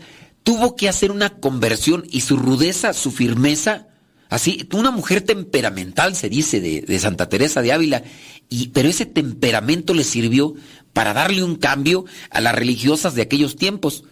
En aquellos tiempos de Santa Teresa de Ávila, hablando ya de la comunidad que no fue ella la fundadora, sino la reformadora, cuando ella entró como religiosa, se dio cuenta que había religiosas, este, popis, religiosas pipiris nice. Eh, se habla de la religiosa que debe de entrar, sacrificarse, vivir dentro de estos ambientes de austeridad, de pobreza, de sacrificio, pues los que más o menos tratamos y nos esforzamos todos los religiosos en vivir. Pero en aquellos tiempos había algunas hijas de reina que vendrían a ser princesas que entraban con las monjitas. Ah, pero como esta es hija de la reina fulana de tal, le hacían su cuarto conforme a su gusto, colocaba dentro los muebles que le gustaban, con los cuales se sentía cómoda, y entonces pedía de comer lo que ella quería. Ah, pues por eso era una monja popis. Cuando entra Santa Teresa de Ávila dice, no, mijitas, aquí todas parejitas, ¿cómo que estas hijas de, que ya no porque son hijas de la reina o hijas de... No, no, no, no, todas parejitas. Y entonces empezó, las otras empezaron a respingar. ¿Por qué? Porque estas religiosas que estaban ahí, que eran hijas de una reina, decía, o sea, ¿cómo puede ser posible? O sea, mi papi, mi mami, o sea, pusieron el, el convento, o sea, lo construyeron con su money, o sea, Tú no puedes decirnos eso. Si no le voy a decir a mi papi, pues a mami, que, que te quiten aquí el templo y a ver dónde te vas. Pues que me lo quiten, con tal de que tú vivas lo que eres, religiosa y entregada. Entonces hubo mucho pleito. A su vez, un acompañante de Santa Teresa de Ávila, San Juan de la Cruz. San Juan de la Cruz, dos reformadores de comunidades, se metieron en pleitos. Pues uno de los compañeros de San Juan de la Cruz cuando empezó San Juan de la Cruz también así, a meter en cintura a sus compañeros, uno de ellos, que era superior de un convento, se enojó tanto que le agarró tirria. Cuando en alguna ocasión San Juan de la Cruz tenía que hacer un viaje, tuvo que pasar por las inclemencias del tiempo a ese convento donde sabía que tenía un enemigo que era su propio hermano de comunidad, un hermano religioso. Pues cuando llegó San Juan de la Cruz a ese convento, este superior le dijo, te me vas a un calabozo. Lo encerró. Prácticamente ahí se enfermó. Pues para que vean que la situación está difícil. Todo esto por querer hacer una reforma y un, una consagración como tal. Vamos a vivir entregados a Dios. Entonces, sí se necesitan las virtudes, se necesita ser humilde, se necesita ser sacrificado para poder alcanzar estas cosas. Dicen ustedes, la oración, fundamental. La oración es como la savia, es eso con lo que se alimentan las ramas de los árboles. Si, dice el Evangelio, si esa rama se desconecta del tronco, ¿con qué se va a alimentar? Quizá a lo mejor nosotros la ponemos en agua, esa ramita, esa, incluso esa flor, ¿no? La ponemos ahí le ponemos un, ¿qué? Eh, dice un mejoradito, desenfrió, no sé qué le echan al agua para que tarde un poquito más. Pero llegará un momento en el que se va a acercar y ya, nomás no, ya no va a tener de dónde agarrar esa savia porque se ha cortado. Pero la oración, sin la oración no vamos a perseverar, no nos podemos sostener. Hablando de la palabra de Dios, también la palabra de Dios también es esa savia, los sacramentos, es esa savia, ese alimento para nuestra alma, para sostenernos. Bueno, dicen que más ustedes, eh, querer, que tú, desearlo, sí, si no lo deseamos, ¿Cómo? Eh, estar siempre abiertos a la gracia de Dios. Estar abiertos a la gracia de Dios es estar disponibles a los sacramentos. Estar disponibles. Ay, Dios mío santo. Pues yo lo voy a decir aquí, ¿verdad? Aunque no diga los nombres todo, pero... Acabo de estar en un retiro para matrimonios y me di cuenta que muchos de esos matrimonios andan por la calle de la amargura. Y, andan por la calle de la amargura porque pertenecen a un grupo de iglesia, a un grupo establecido que tiene sus principios y normas que pueden servir, pero que en cierto modo a veces algunos integrantes nomás no se aplican y andan más por encimita que nada. Entonces, nosotros tenemos que estar abiertos a la gracia de Dios porque te encuentras a personas de grupos de parroquia, grupos matrimoniales, que ni siquiera saben confesar, que ni siquiera saben lo que es una buena confesión. Te dicen cosas que no son confesión, cosas como pesares, sentimientos, quizá a lo mejor una problemática que pudieran tener con alguien que ni siquiera es pecado, y es ahí donde tú determinas si estos pobres no saben confesar, cómo lo van a hacer para fortalecerse y conducirse bien por los senderos de santidad. Si no saben quitarse los pecados, si no saben bañarse, si no saben cepillarse bien, se acumulan caries si uno no sabe cepillarse bien o no se da el tiempo, si uno no sabe bañarse bien, por ahí, en ciertos rincones, va a quedar allí lo, lo que huele feo y después, así, bueno, pues, pues, que no te bañaste, pues sí, pero no te bañaste bien, no has tallado allá donde chilla la ardilla, pero ni a veces ni eso. Entonces, a veces nosotros mismos, cuando vamos a las cuestiones de gracia, de sacramento, no nos sabemos confesar y por lo tanto no nos limpiamos y seguimos acumulando cochambre. Decía mi mamá cuando agarraba esa, una piedra pómex para tallarnos las patas o las manos porque tardábamos a veces días sin bañarnos, entiéndase porque no había agua en mi rancho. Entonces a veces nos bañábamos en el agua puerca, esa que salía ahí del, para regar. Y eso pues allá de vez en cuando, entonces te acostumbras a no bañarte, pues no hay problema. Y luego cuando uno está chiquillo, pues ya no. Pero sí había veces que porque como no utilizábamos calcetines, porque no había, ¿verdad? Entonces utilizábamos los zapatos y el polvillo de la tierra se pega a lo que vendría a ser el talón y ahí como que se va haciendo costrita y como que se va repellando y después con la tierra y con el sudor así como que hasta se hace una pequeña tecatita así como si estuvieras así aplanando. Y ya después agarran las mamás y le agarran con la piedra esa pómex que dígase sea de paso y aunque queme a mi mamá yo todavía estas veces que he ido allá a mi casa todavía tienen la piedra pómex porque a alguien tallan ahí en la casa Ahí alguien la tallan todavía. Y este, y qué bueno que mi mamá no ve mis patas, porque si no hasta me las tallaba otra vez, pero para tallar bien eso, necesitamos, oye, pues, ¿cómo? Entonces, si no te sabes confesar bien, no te vas a poder sacudir todo el cochambre, la costra de tus cosas. Entonces, necesitamos estar abiertos a la gracia, y abiertos a la gracia es buscar los sacramentos y la comunión. Dicen, reconocer nuestros pecados, pues sí, pero ¿cómo vas a reconocer tus pecados cuando no sabes ni siquiera cuáles son? Por ejemplo, diferenciar entre pecados veniales y capitales, mortales. Veniales, capitales, mortales. Si no sabes distinguir entre Chana y Juana, ¿cómo le vas a hacer? Y reconocer mis pecados. Acabo de venir de confesar. Bueno, celebramos misa, estuvimos confesando ahí antes y Ah, nomás a veces escucho yo a la gente y yo digo, ay, nomás porque veo la fila larga, que de hecho no terminé de confesarlos, ya después se quedó ahí otros padres a confesar, pero hay veces que uno quisiera detenerse un poquito para explicarle a las personas. La frustración nos llega cuando son personas que ya vemos incluso a veces que se la pasan aquí eh, cada ocho días en, en la casa de retiros. Y entonces es ahí cuando uno dice, pues estos aquí vienen, pues más vienen aquí a comer o qué, vienen aquí a, pues no, no traen nada, o sea, ni confesarse bien, le hace falta tomar los cursos, tomar los retiros para reconocer los pecados. Entonces, Si queremos estar encaminados a la vida de santidad, hablándose ustedes en el caso del matrimonio, reconocer los pecados, te pregunto yo a ti, ¿ubicas cuáles son los pecados veniales? ¿Me podrías dar una lista de 10 pecados veniales? Si no me los das, ya chupaste faros, ya bailaste las calmadas, ya chupaste faros y ya, mano. ¿Reconoces o puedes distinguir 10 pecados veniales? Distíngueme eh, los pecados capitales. Distíngueme los pecados mortales. ¿Cuál es la diferencia?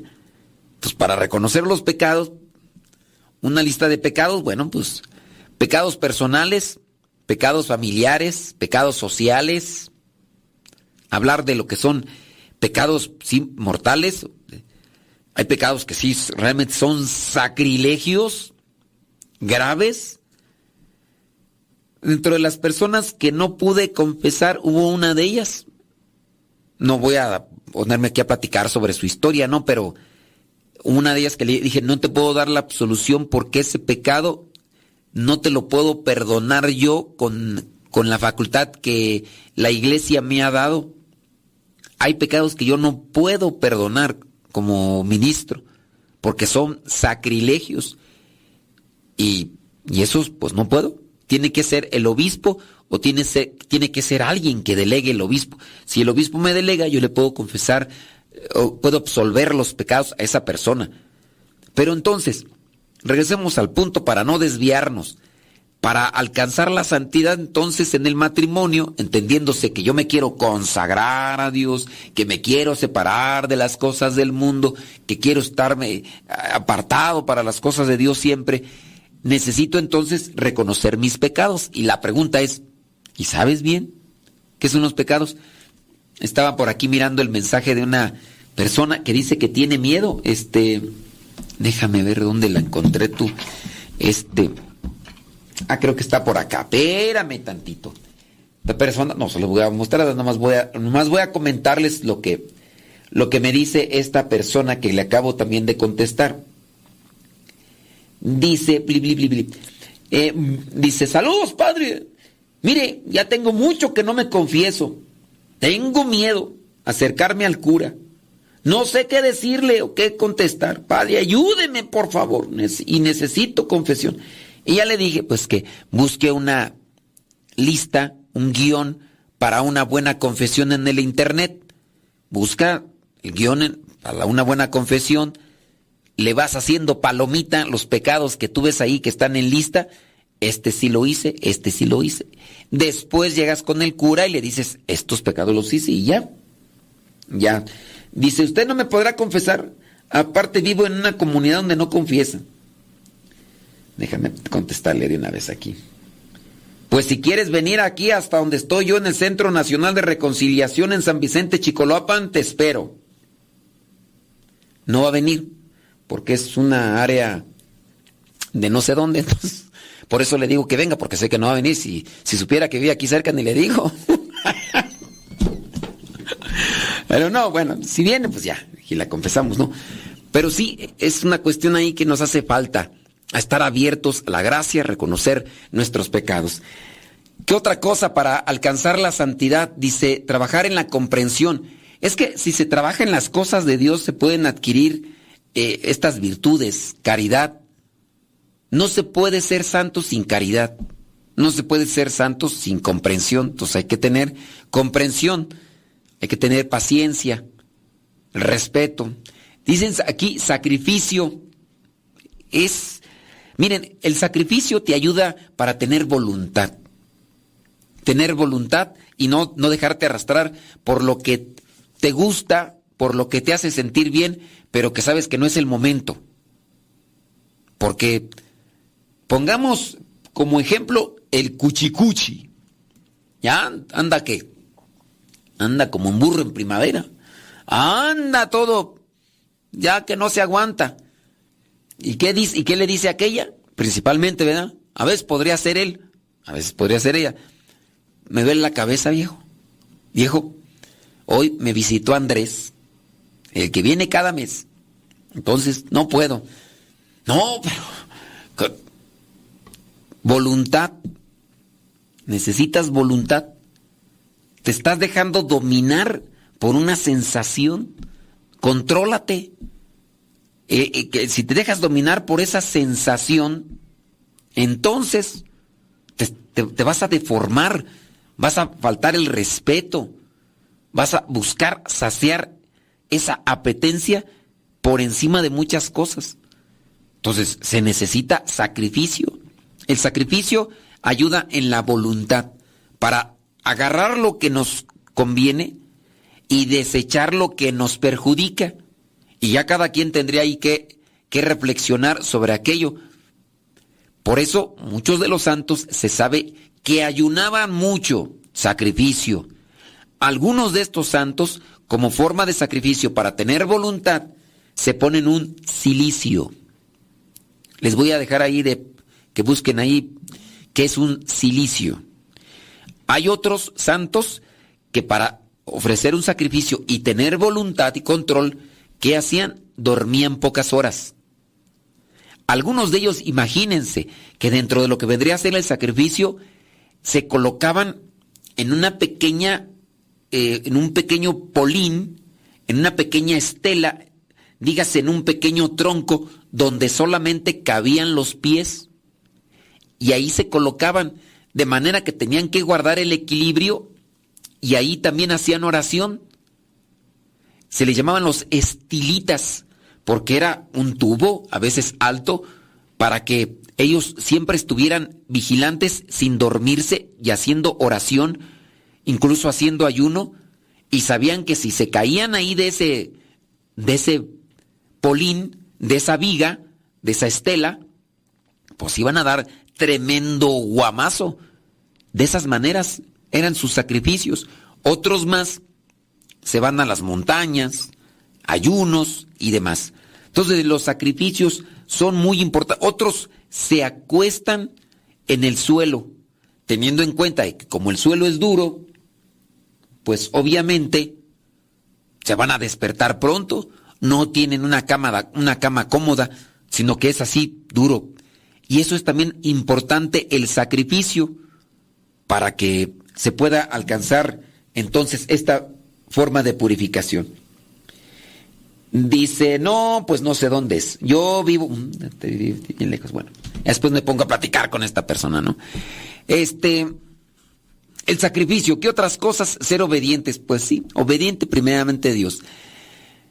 Dice, desobediencia, desorden, olvido, decir groserías, sí, hay que apartarse de todo eso.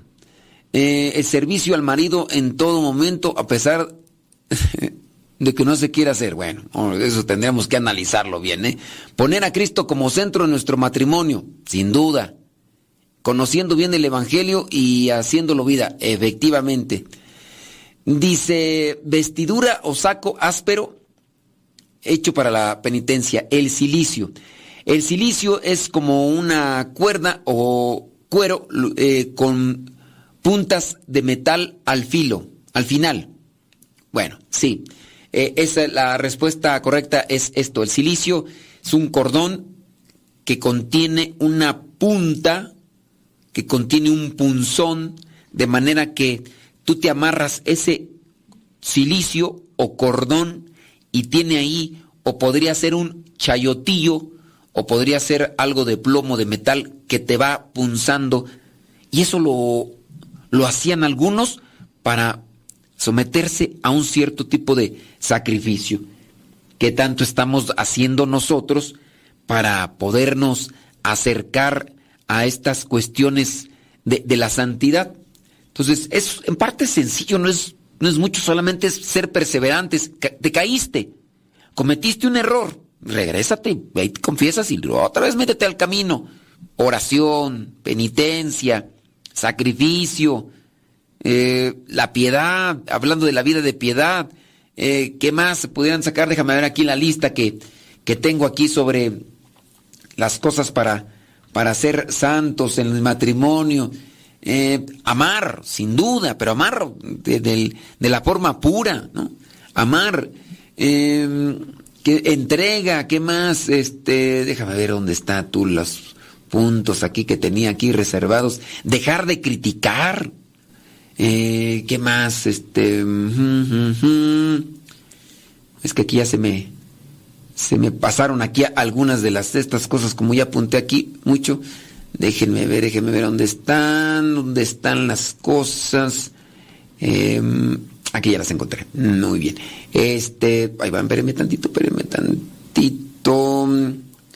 ¿Dónde están estas cosas para ser santo? Ok, va número uno. Evitar la división. E, evitar división para buscar la santidad.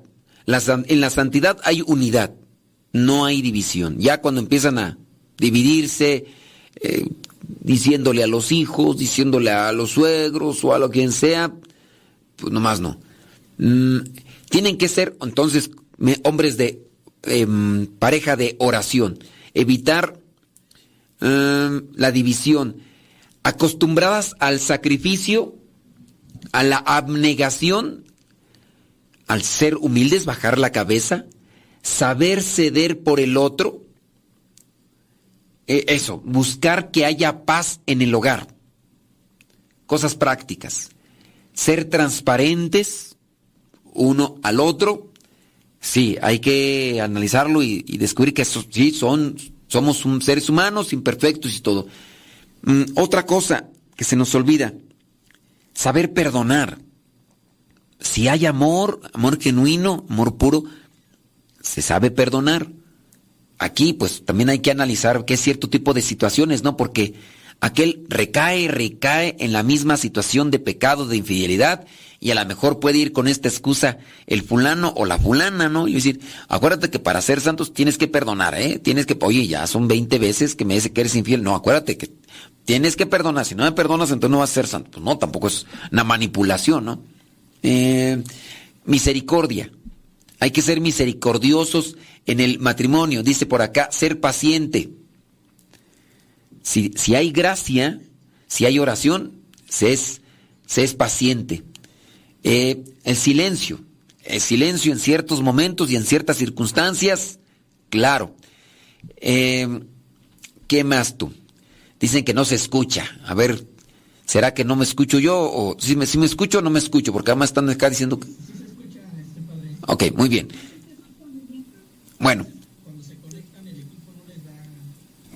Muy bien, bueno, pues ya ahí está, porque acá me dicen que no se escuchaba. Entonces, el ser transparentes, saber perdonar, ser misericordiosos, eh, ser también, ¿cómo se le dice? Eh, ser empáticos, ponerse en el lugar del otro, ¿no? Cosas prácticas, sencillas. Estar siempre dispuesto a cargar con las cargas del otro. Son matrimonio, pues ¿quién más las va a cargar? Mm, el diálogo, sí, unidos en la fe y siempre alimentarla, unidos en la fe y siempre alimentarla.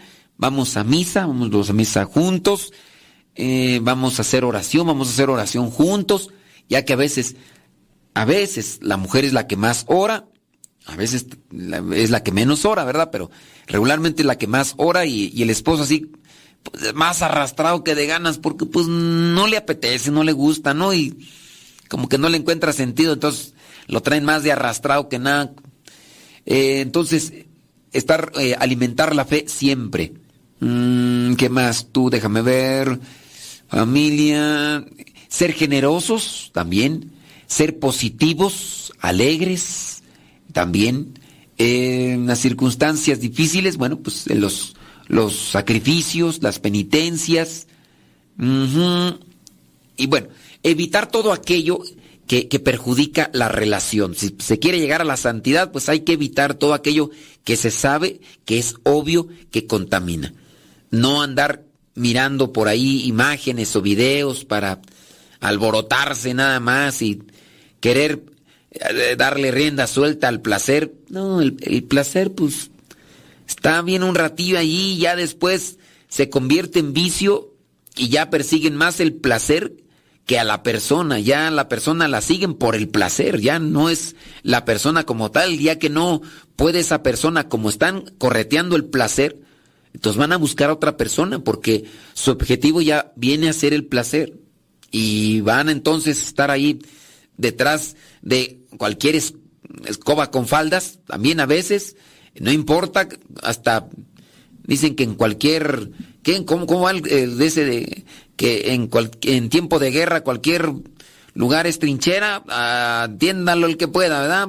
Y no importa si ya ahorita ya está algunas, algunos hombres ya más tuneados que las mujeres y pues obviamente pues no importa, con tal de que anden ahí buscando el placer. Entonces, evitar todo aquello que saben que perjudica en el alma, que perjudica en la conciencia, que perjudica en la forma de ver el matrimonio. Que, que, pues, que, que un trío, ¿cómo que un trío? Pues estás zafado, estás, tienes miércoles en la cabeza o qué. ¿Qué te está pasando a ti, loco? ¿Cómo es eso? Pobre señora aquella, ¿verdad? Que estaba totalmente destrozada. Estaba el viejo friegue y friegue. Y aquella mensa pensando que, bueno, está bien, ya para que no me diga nada. Y lo hizo. Pobrecilla, andaba toda devastada. Mandó un correo. Estaba toda devastada. Pero ya pensó que el viejo ya no le iba a volver a pedir nada. No, hombre, el poquito tiempo. Otra vez que vuelve el viejo. Que quería otra vez. Y ahí estaba brigue, brigue. Entonces me, me- me escribía para preguntarme si accedía o no. Le dije, ándale, ándale. Si ahorita te sientes peor, si accedes te vas a sentir más peor. Y le dije, y al rato ya no va a ser un trío. Va a traer al equipo completo de fútbol americano y de béisbol. Pa que, y a ver si le vas a dar... Digo, es que en el pecado no hay llenaderas. Entonces, eviten todo lo que sea pecado, ambientes de pecado, para que se mantengan firmes en la línea de la santidad. La santidad no son cosas lejanas, no son cosas abstractas, así inalcanzables, no, la santidad está cerca. Solamente hay que ser constantes en las cosas de Dios. La oración, los sacramentos, la reflexión de la palabra de Dios, estar siempre conectándose con Dios, eh, meditación, música, si quieren la radio, eh, estos grupos, algo que, se quede más conectados con Dios. Porque sí, esto de que suena de Dios, a veces como que no es muy apetecible. Y no es apetecible porque como que en el momento no tiene resultados inmediatos. Es como comer verduras. ¿Comes verduras?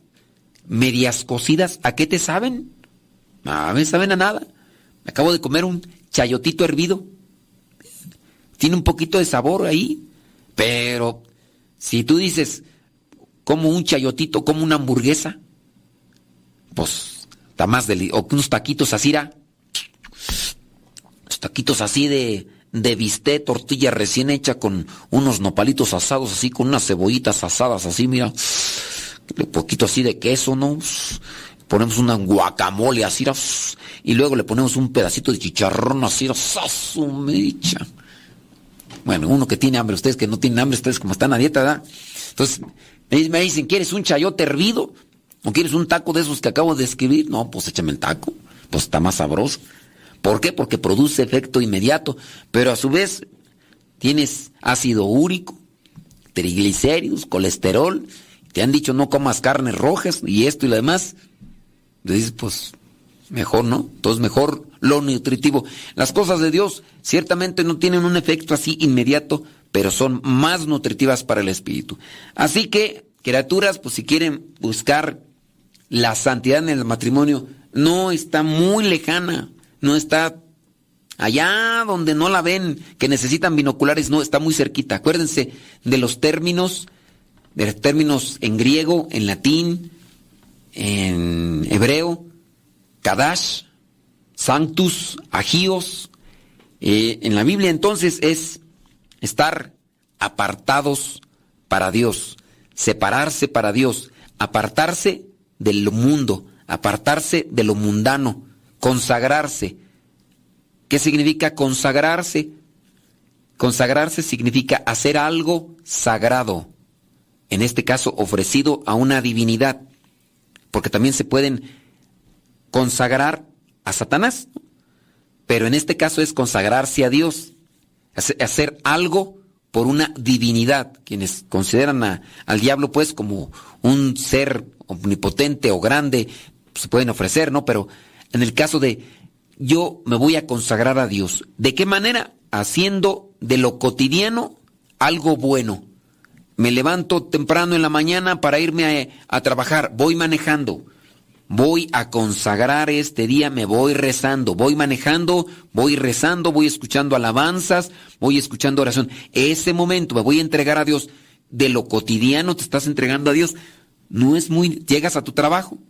Puedes echarte una jaculatoria ahí mientras estás trabajando. Puedes, a veces muchos, algunos de nosotros estamos trabajando y necesitamos concentración con lo que estamos escribiendo o, escuchando o editando. No, no podemos.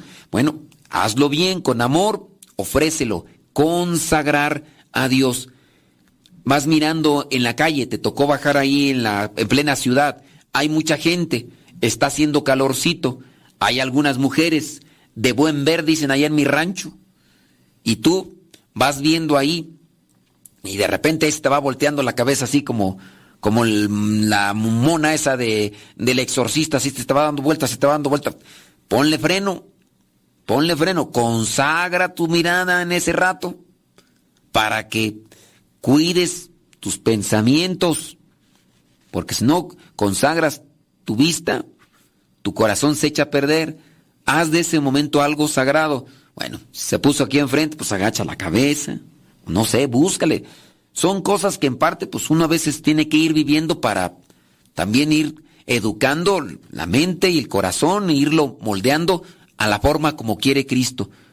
Yo me he consagrado a Dios de manera eclesial, de manera perpetua, de hecho, entonces tengo que ir cuidando mis pensamientos, mi vista, mi oído, tengo que ir cuidando mi corazón, entonces voy haciendo de lo cotidiano algo consagrado, voy, voy siempre trato de estar acá, que, que sea algo puro, bueno, eso no, es muy, no es muy difícil. Estás quizá la mejor cocinando, estás enojada. Respira profundo, ofrece ese berrinche y ese enojo que tienes, porque también puede ser que estés ahí sacando espuma y nomás llega el Señor o llega un chiquillo y empiezas a escupir veneno como si fueras cobra, la king cobra, esas que escupen veneno para que les llegue a sus, a, sus víctimas y pues no, no, se, no conviene. Entonces, muérdete la lengua, no digas nada, espérate que se te pase el coraje y ya de ese momento algo sagrado, algo consagrado. Entonces, hay que eh, hacer sacrificios, hay que ofrecerlo a Dios y poco a poco nosotros vamos a ir ahí trabajando. Bueno, esos serían los algunos puntos, ¿verdad? Eh, padre, no de tentaciones. ¿De qué me hablas, Willis? Aquí no lo entiendo. Dice, ¿cómo salir de la crisis? Bueno, ahí es otra cuestión, ¿eh? Cuando cada parte siente que hace todo qué, pero la pareja siente lo mismo, no hay manera de tener comunicación, todo ocasiona pelea y descontento. Eh, miren, ahí es otra situación.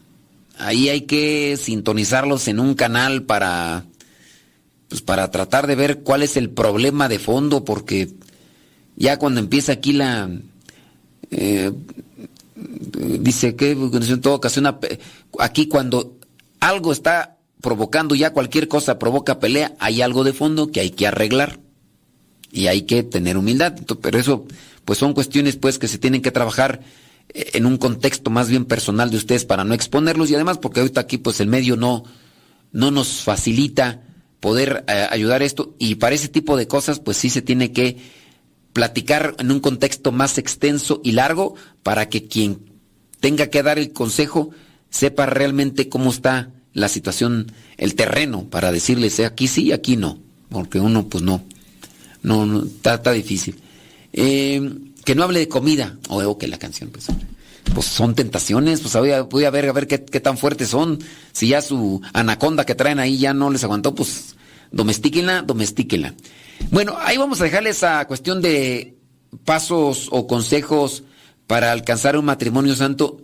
Yo no creo que sea mucha complejidad, a menos de que a ustedes no se les haya hecho claro el proceso, el desarrollo para ser santos. No creo que sea complejo. Pero si en algo ustedes no entendieron de esto, a mi manera, de ver, sencillo, pues díganmelo y, ya lo tratamos ahí de, de acomodar o de clarificar.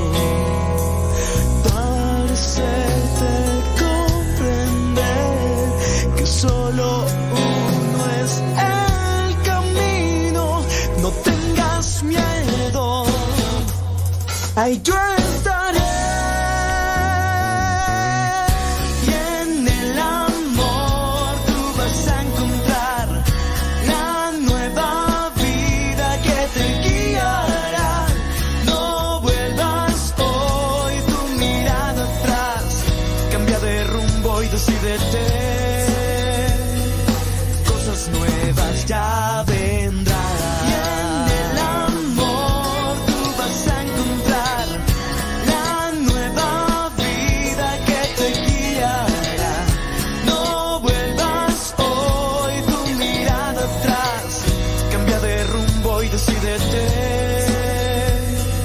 Cosas nuevas ya.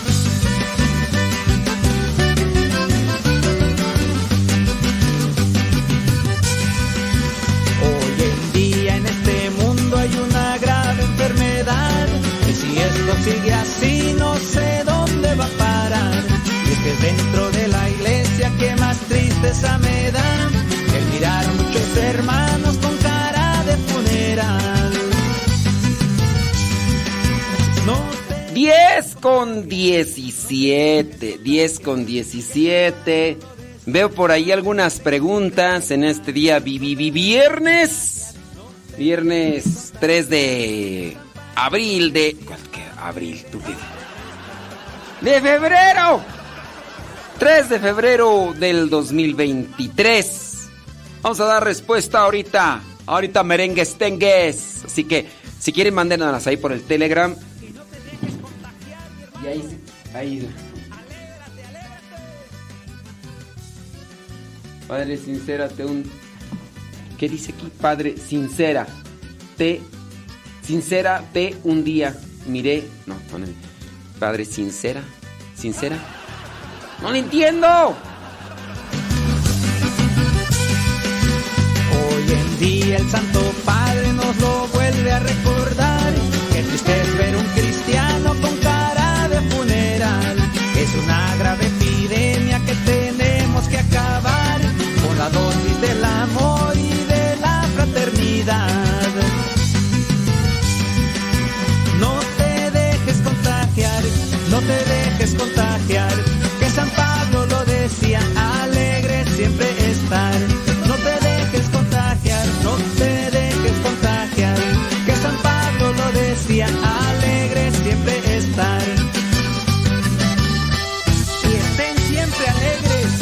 los repito, estén siempre alegres.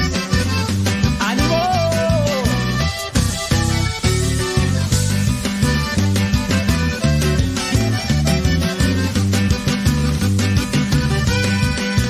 No te dejes contagiar, no te dejes contagiar, que San Pablo lo decía, alegre siempre estar.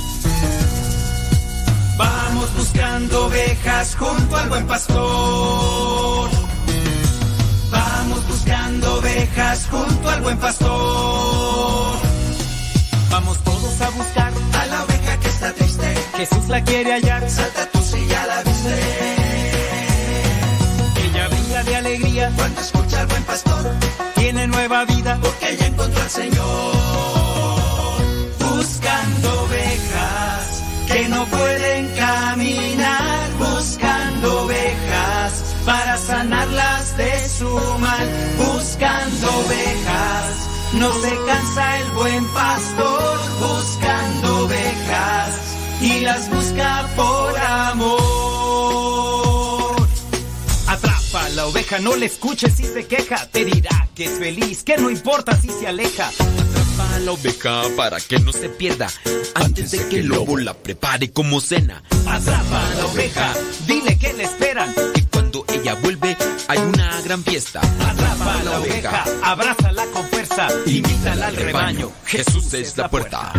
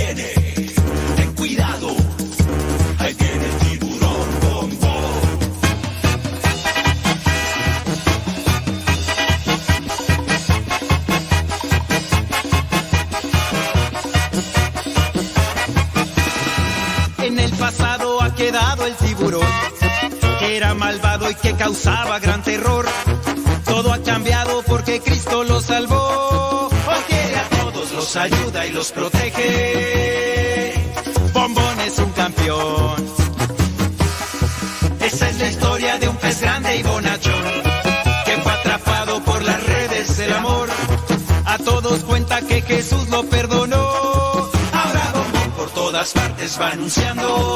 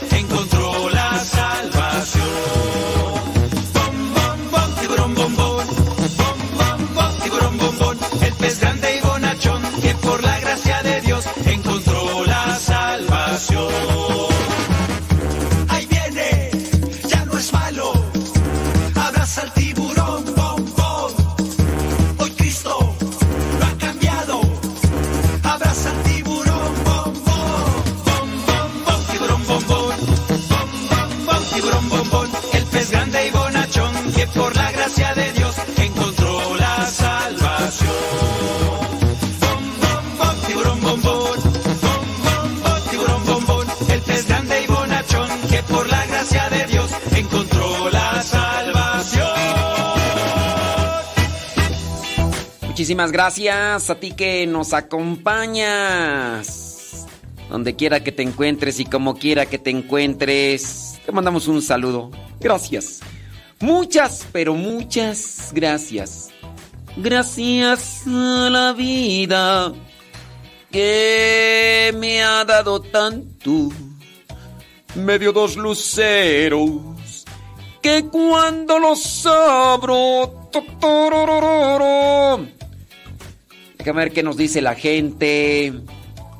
¿Qué es lo que nos quiere compartir? Saludos, dice. Ese sí es cierto. Efectivamente. Muy bien. Gracias. Sí, sí, sí. Por acá anda la gente. Muy bien. ¿Qué, tú, ¿Qué me dice por acá una persona? Me manda un cuestionamiento. Sí. Mira nada más. Ay, no, qué feo. Qué feo. Saludos. Sí. Muchas gracias. Ándele. Con todo, con todo. Eso, déjame ver más acá, bla, bla, bla. Ah, acá una persona tiene una pregunta. Mm. Bueno, aunque esta pregunta no sé qué tiene que ver, ¿verdad? Pero dice, ¿es normal que las canciones de decepción gruperas, pop y baladas traigan energía negativa? ¿A qué te refieres con energía negativa? Así como el hecho de las pelis de terror y películas sucias. Este, ¿a, qué, te, ¿a qué te refieres, Pablo? Pablo, ¿estás ahí conectado? ¿A qué te refieres con eso de energías negativas? ¿Es normal que las canciones de decepción gruperas y pop baladas traigan energía negativa, así como películas de terror y... ¿Qué, qué es para ti energía negativa? Pablo, Pablo, Pablo, Pablo, Pablo. ¿Qué, qué es para ti energía negativa, Pablo? Tan, tan, tan, tan, tan, Saludos, gracias. Dice, ok, muy bien. No, pues dice que les gusta el programa. Muy bien. Pablo. Pablo. ¿Ya se fue Pablo? ¿Por qué Pablo? No te vayas, Pablo. ¿Por qué te vas, Pablo? No te va... Sí, pues es que no sé a qué se refiere con eso de energías negativas. ¡Leonor! ¡Leonor! Déjame ver, aquí estoy tratando de encontrar aquí. Dice... Así es, dice Marcelo. Qué bonito que le compartan. Cuando estuvo en Chicago el hermano Octavio Robles nos compartía de las jaculatorias o como se escriba. Me, padre, me dio gusto escucharlo de nuevo. Que nos transmita algo que nos ayuda a santificarnos. Gracias. Bueno, Marcelo Chávez, así como Octavio te compartió cosas buenas, Octavio Robles, que, de por, que por cierto ya ni fu ni fa Sí. Ay, el Octavio, de veras, ese Octavio. No, pues no. Dice... Mm, ah, qué bueno.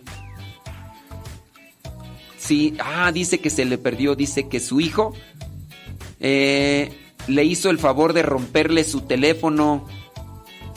Ay, dice que es el, eh, su hijo, el hermano, ah, bueno, dice que le, dice que su, su hijo le hizo favor de romperle el teléfono y hasta que no. Ay, Dios. Saludos al hermano Octavio Robles. Ni nos escucha. Que todavía está en su luna de miel. Bueno, a mí hasta donde me dijeron, me dijo la novia, a menos de que se haya casado ya con otra. Pero, me dijo a mí la novia, le pregunté a la novia, oye, que ya te casaste. Dice, no, todavía no. Digo, pues por ahí los chismes me dijeron que ya te casaste. Dice, no, todavía no.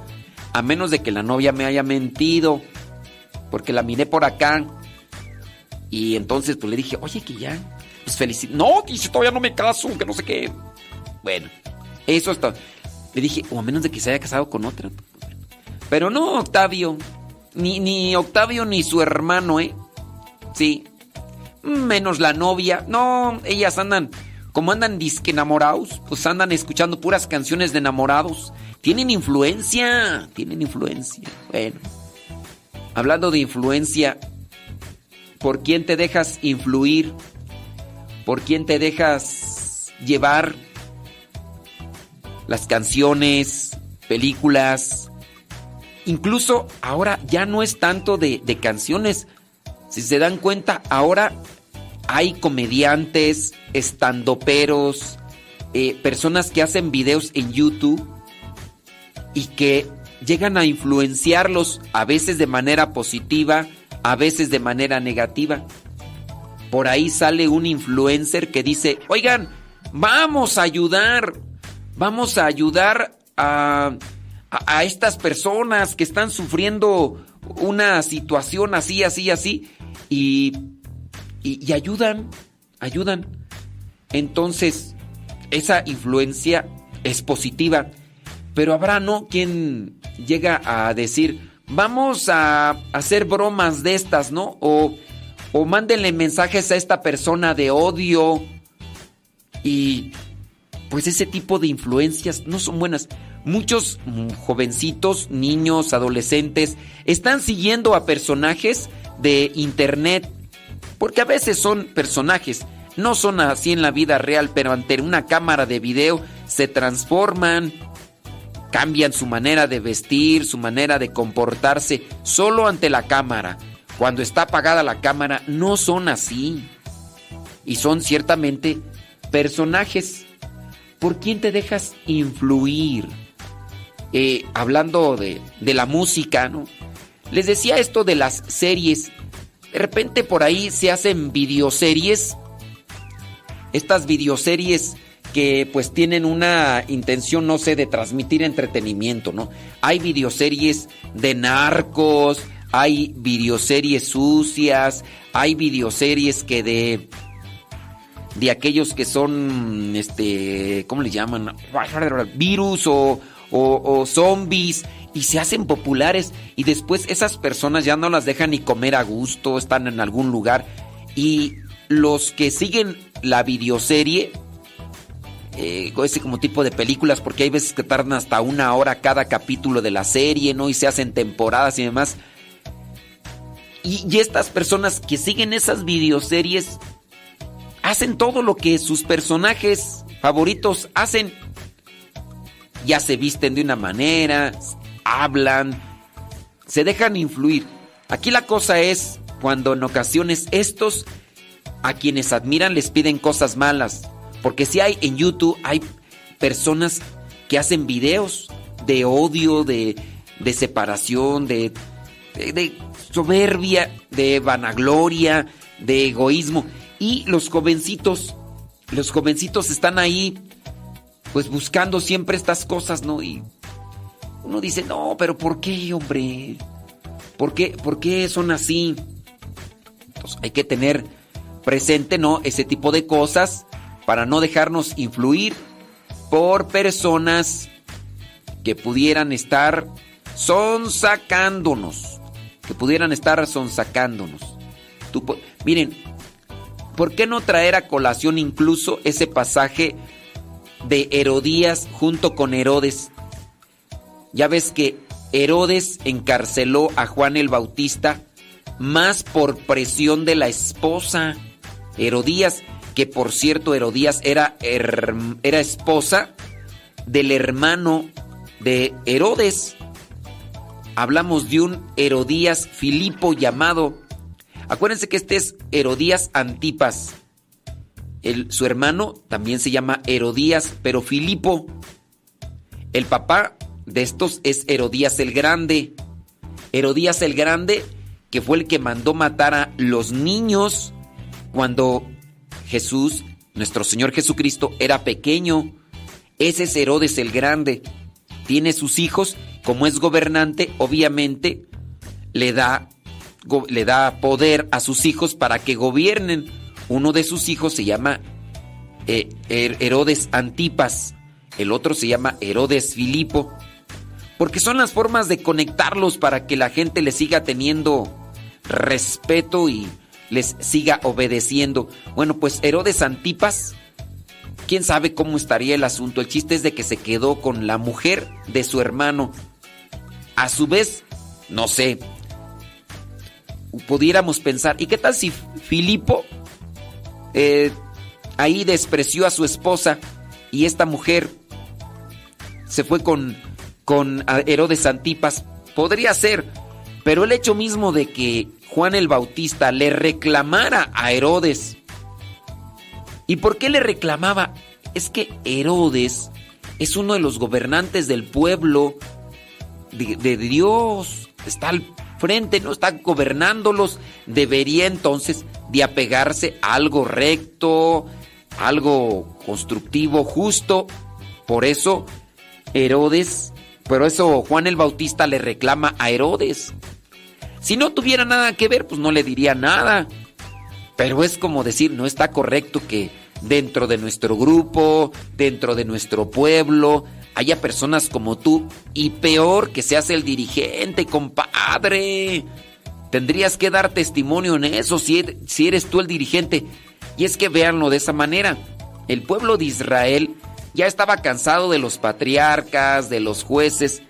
Por eso es que le pidieron, le pidieron a Dios que les pusiera un gobernante. Porque ellos querían manejarse conforme a otros pueblos que ya existían y pues los patriarcas, los jueces, decían, no, ¿cómo? O sea, ¿por qué quieren tener un gobierno como lo tienen otros? Así, gobernantes, reyes, quieren tener un gobierno aristocrático. No, lo mejor sería tener un gobierno que donde esté Dios al frente, teocrático, se le llama así. Teo de Dios, Teo en griego es Dios, por eso dice gobierno teocrático. No, queremos tener un gobierno aristocrático donde exista una descendencia de personas que gobiernen. No queremos que sea Dios el que nos gobierne. Pero ¿por qué? Bueno, entonces ya Dios le dijo a Samuel, está bien, déjalos, déjalos. Vamos a ponerles un rey. Y entonces Dios escoge a Saúl porque era buena gente. Saúl estaba conectado con Dios. Y ya entonces cogen a Saúl. Y, el proyecto era que Saúl hiciera las cosas que Dios quería. Y dijo Saúl, sí, yo. Pero después, ya teniendo las cosas materiales, Saúl no hizo lo que Dios quería. Y pues Dios que lo ve todo le dijo a Samuel, Saúl ya, ya me desobedeció. ¿Sabes qué? No, este no conviene para rey. No conviene. O sea, primero cuando no tiene nada, uy, bien mansitos. No, bien dóciles. Uy, no. Pero de repente tienen dinero, tienen poder y ya se empiezan a descarriar. ¿Sabes qué? Búscate otro. Otro para que sea el rey del pueblo de Israel. Vas a buscar a este muchachito y escoge a David, aun cuando todavía el rey era Saúl. Después Saúl se da cuenta y le agarra coraje, envidia a David, porque David también empezó bien, pero después anduvo por ahí de libidinoso mirando a quien no debería de mirar y pues se quedó enganchado con Betsabé, la esposa de Urias el Eteo y dijo, cañangas, ñangas, prau, prau, y la dejó embarazada. Y después, cuando ya estaba embarazada, mandó traer a Urias para que pues se acostara con su mujer y dijera, pues fue de aquella ocasión, ese hijo es fruto tuyo, pero como eh, Urias no le hizo caso, entonces después el mismo David mandó una carta al jefe del batallón para que al soldado Urias lo pusiera al frente como carne de cañón y que pronto le dieran, le dieran, eh, eh, pues, de sumeros moles y así. Bailó las calmadas. Entonces ya David no solamente era, ya no solamente era un adúltero, sino ahora era un asesino. Bueno, así se fueron deformando los reyes que Dios iba señalando para que dentro de este gobierno aristocrático gobernara su pueblo. Híjole, ¿me puedes decir en la actualidad dónde hay un gobierno teocrático? Sí, platícame, cuéntame a ver si le agarraste la onda yo queriéndotelo explicar acá de forma sencillita. en donde todavía existe un gobierno teocrático, a ver si lo expliqué bien y te quedó a ti más, más presente, en donde hay un gobierno teocrático, en donde todavía existe gobiernos teocráticos. Platícame, cuéntame, yo quiero interactuar contigo el día de hoy. Bueno, ya, ¿en, en qué estábamos? Ya me perdí tú.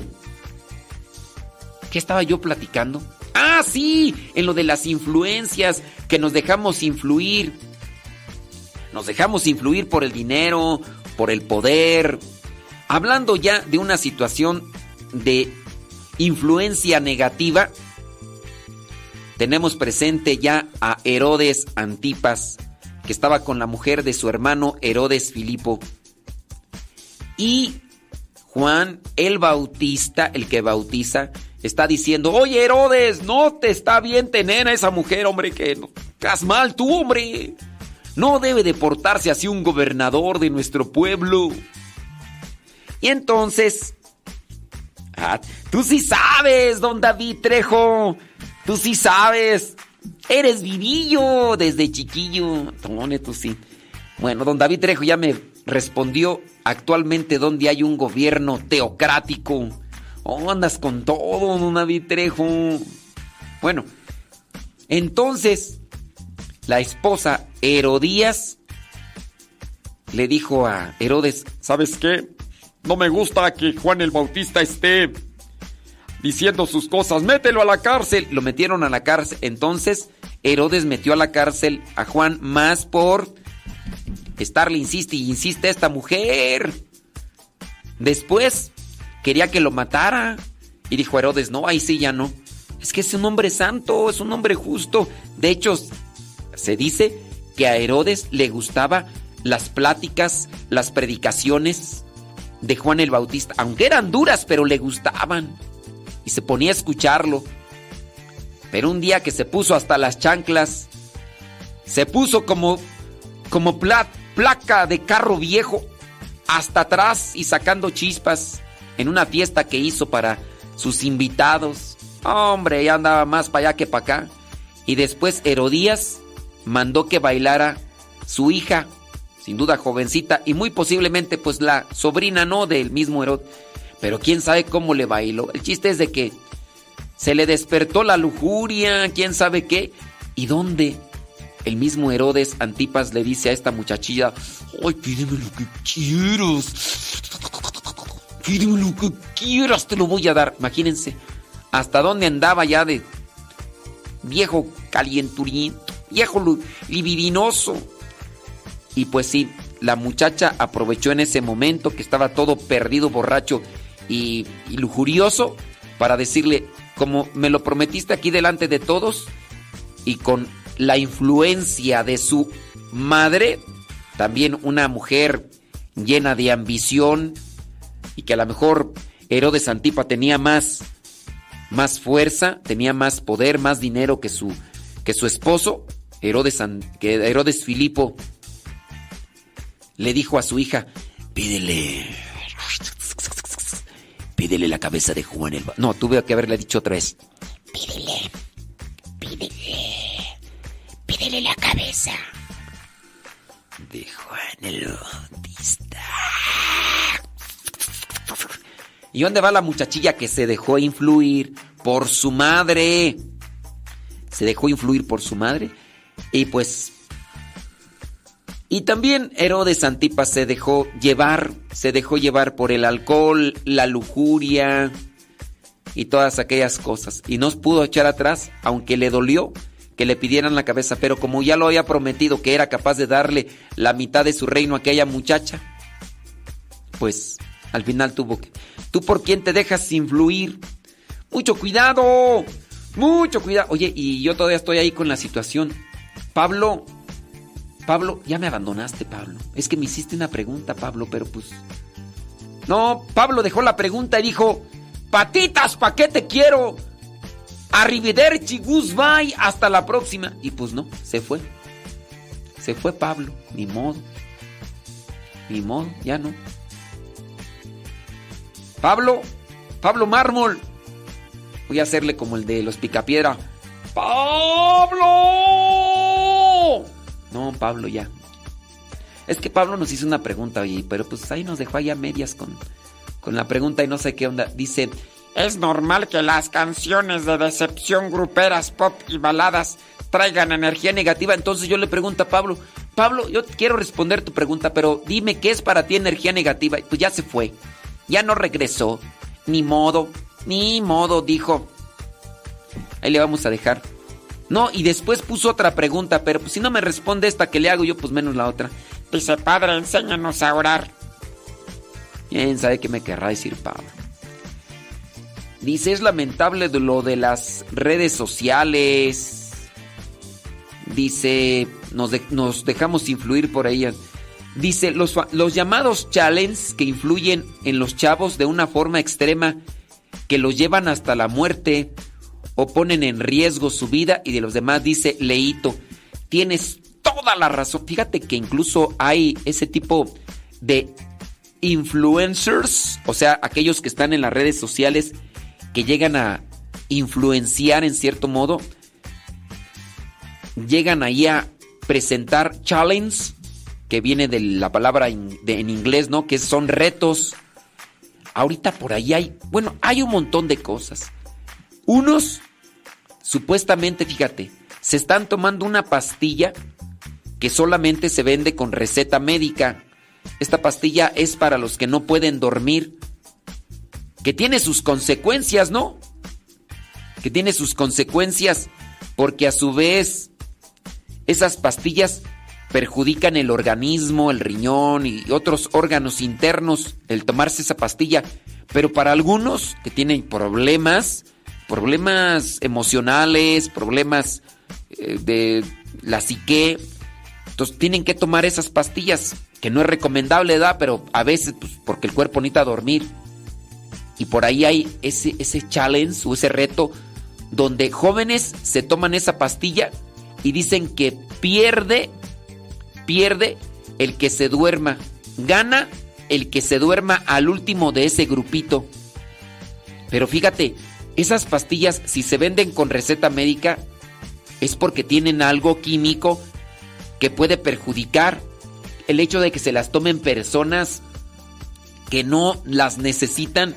Si ya de por sí las que la necesitan sufren riesgos, sufren consecuencias, entonces el challenge o el reto es ese, de tomarse, y ya han llevado al hospital a las personas. Por ahí estaba mirando una noticia, ¿no? De que han, se han intoxicado algunos jóvenes por aceptar este tipo de influencias o de retos de los fulanos que están ahí en, en el internet. Están ahí en el internet y que a su vez pues tienen este tipo de cosas. No sé, pero hay que tener mucho cuidado y ustedes que son papás, ojalá y puedan ayudar a sus jóvenes a estar alertas y no dejarse influenciar por lo negativo, ya sea que venga de la música, ya sea que venga de, de la fe, ya sea que venga de videoseries o videojuegos, porque también como los videojuegos ya traen historias, y pues ya. Dice, es, es, una pregunta, ¿es malo ser superficiales cuando existe un problema familiar y decides mejor alejarte para no crear más problemas? Es ambigua tu pregunta porque, mira, en sí ser superficiales ya es malo, pero también habría que, que analizar qué es para ti ser superficiales.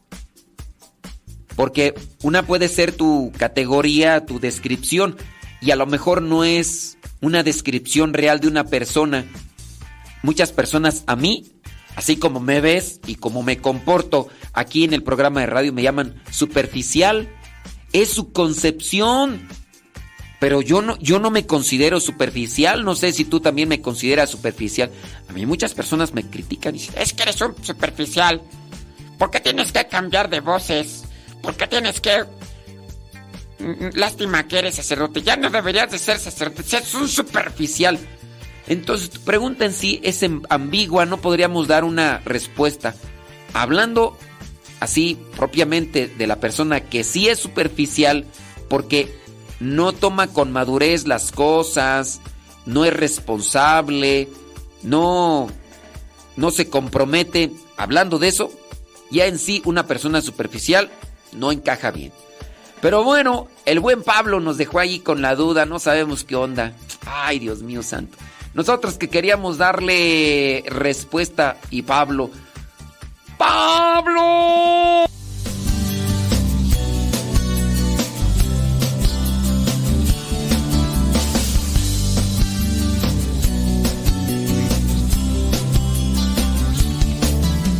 Sé que nadie más me puede dar lo que tú me das.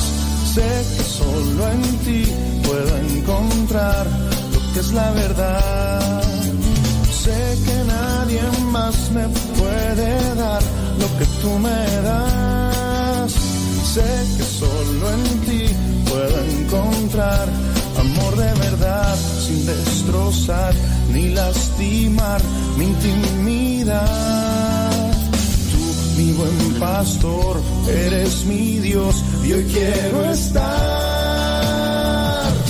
cerca de ti, donde tú estás, donde mi alma encuentra paz, es junto a ti. Quiero escucharte, alimentarme con tu cuerpo y recibir así tu bendición dentro de mi corazón.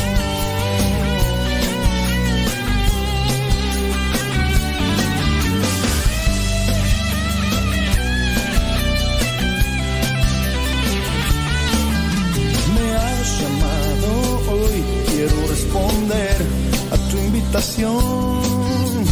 Buscas un encuentro personal mi corazón, es tuyo hoy. Ven, tómalo, acéptalo. Un poco es lo que hay en mí, si así tú lo quieres, úsalo cerca de ti, donde tú estás, donde mi alma encuentra paz, junto a ti. Quiero escucharte, alimentarme con tu cuerpo y recibir así tu bendición.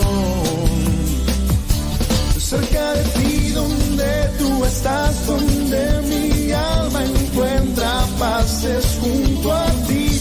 Quiero escucharte, alimentarme así tu bendición dentro de mi corazón.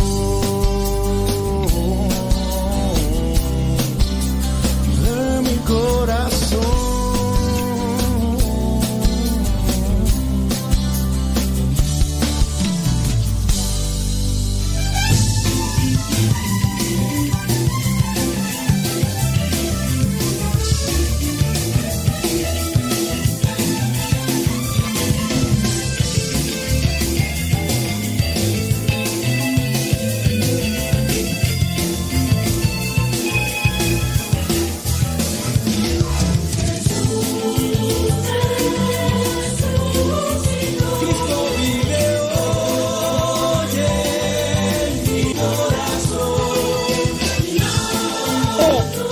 10 de la mañana con 57 minutos. Gracias por acompañar. Hoy es día vi- vi- vi- vi- vi- vi- viernes 3 de febrero. Mándanos tu comentario ahí por el Telegram. Telegram.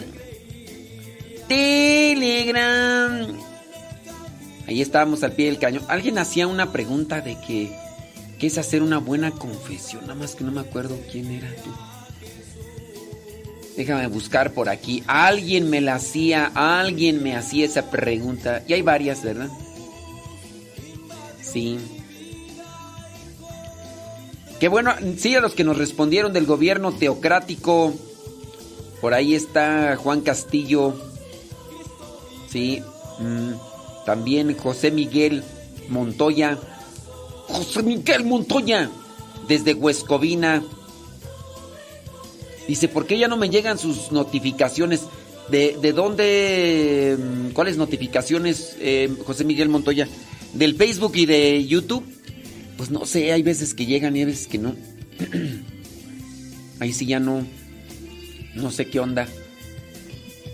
Sí. Ándale, tú sí sabes. Tú sí sabes. En Roma, dice José Alejandro. Bueno, e- e- es que una cosa es Roma y otra cosa es el Vaticano. José Alejandro. José Alejandro. Una cosa es Roma y otra cosa es el Vaticano, ¿eh? Sí. Uno tiene que, tiene que ser más específico. José Alejandro. José Alejandro. Sí.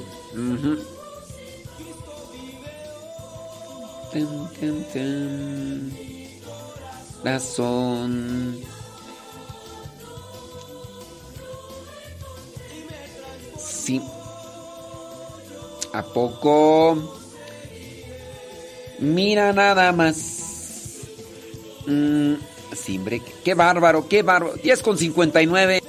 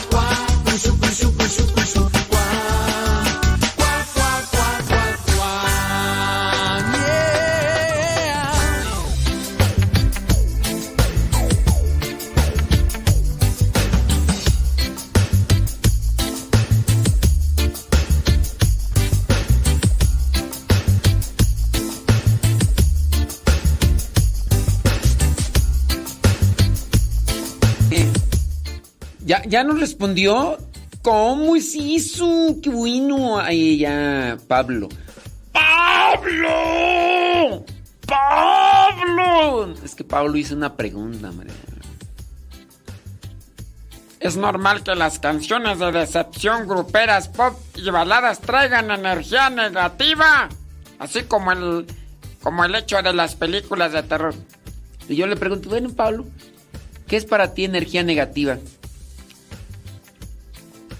Y Pablo responde, que la música triste, al igual que las películas malas, las aprovecha Satanás para desviarnos de la tranquilidad. Tipo las cantinas y los bares que contienen lo mismo. Este, no sé, no sé, Pablo. Saludos a Ivonne Judith Sánchez. Saludos y felicitaciones. Ándele. Este, miren, Pablo, no, no concuerdo contigo en tus propuestas o tus esquemas. Dices, música triste. Al igual que las películas malas, las aprovecha Satanás. O sea, Satanás se aprovecha de esas películas, no sé, para desviarnos de la tranquilidad. A ver, ¿quién hace las películas? ¿Quién hace la música triste? ¿Satanás? ¿O cómo? No lo sé. A lo mejor son cierto tipo de confusiones o eh, cierto tipo de de cómo llamarle, cómo llamarle de suposiciones. En la vida existen diferentes variantes en torno a comida, en torno a música, en torno a bebidas, en, en torno a todo. Hay oraciones que son de petición, oraciones de acción de gracias, hay oraciones de alabanza, hay oraciones de todo. Hablando de de las películas y de cosas. Tú hablas de energías. Yo no sé a qué te refieres con energías negativas. No sé, no sé. las, ¿Las películas tienen energías negativas? O sea, de una película o de una canción se desprende un humo o se desprende un calor o se desprende una sustancia que te cambia a ti en tu estado de ánimo? ¿A eso, a eso te refieres o, qué? Películas de terror. Las películas de terror, ¿qué? Pues es una, una película de esas de terror. Mira, casi todas las películas tienen la intención de entretener. Quien hace una película quiere transmitir algo y a su vez a lo mejor tiene un tipo de negocio. Llámese terror, acción, hasta películas sucias. Quieren transmitir algo, pero a su vez quieren ganar algo. Entonces, utilizan los productores, los directores de cine, los productores de música, los directores de música, tienen intenciones con lo que producen. Quieren repercutir en la gente, en las sensaciones, sentimientos, emociones, pero a su vez también quieren ellos obtener un cierto tipo de beneficio, quieren mover en el sentimiento. Entonces, esas son las... Incluso nosotros mismos con el programa de radio, también tenemos una intención. Es la verdad, pues para qué andamos con cosas. Yo tengo una intención. ¿Sabes cuál es mi intención con la del programa de radio? Ponerte a pensar para que analices qué es lo mejor en tu vida y te acerques más a Dios. ¿Tengo algún interés? Económico no. ¿Tengo algún interés? Sí. Que te acerques más a Dios para que seas mejor persona. Tengo ese interés.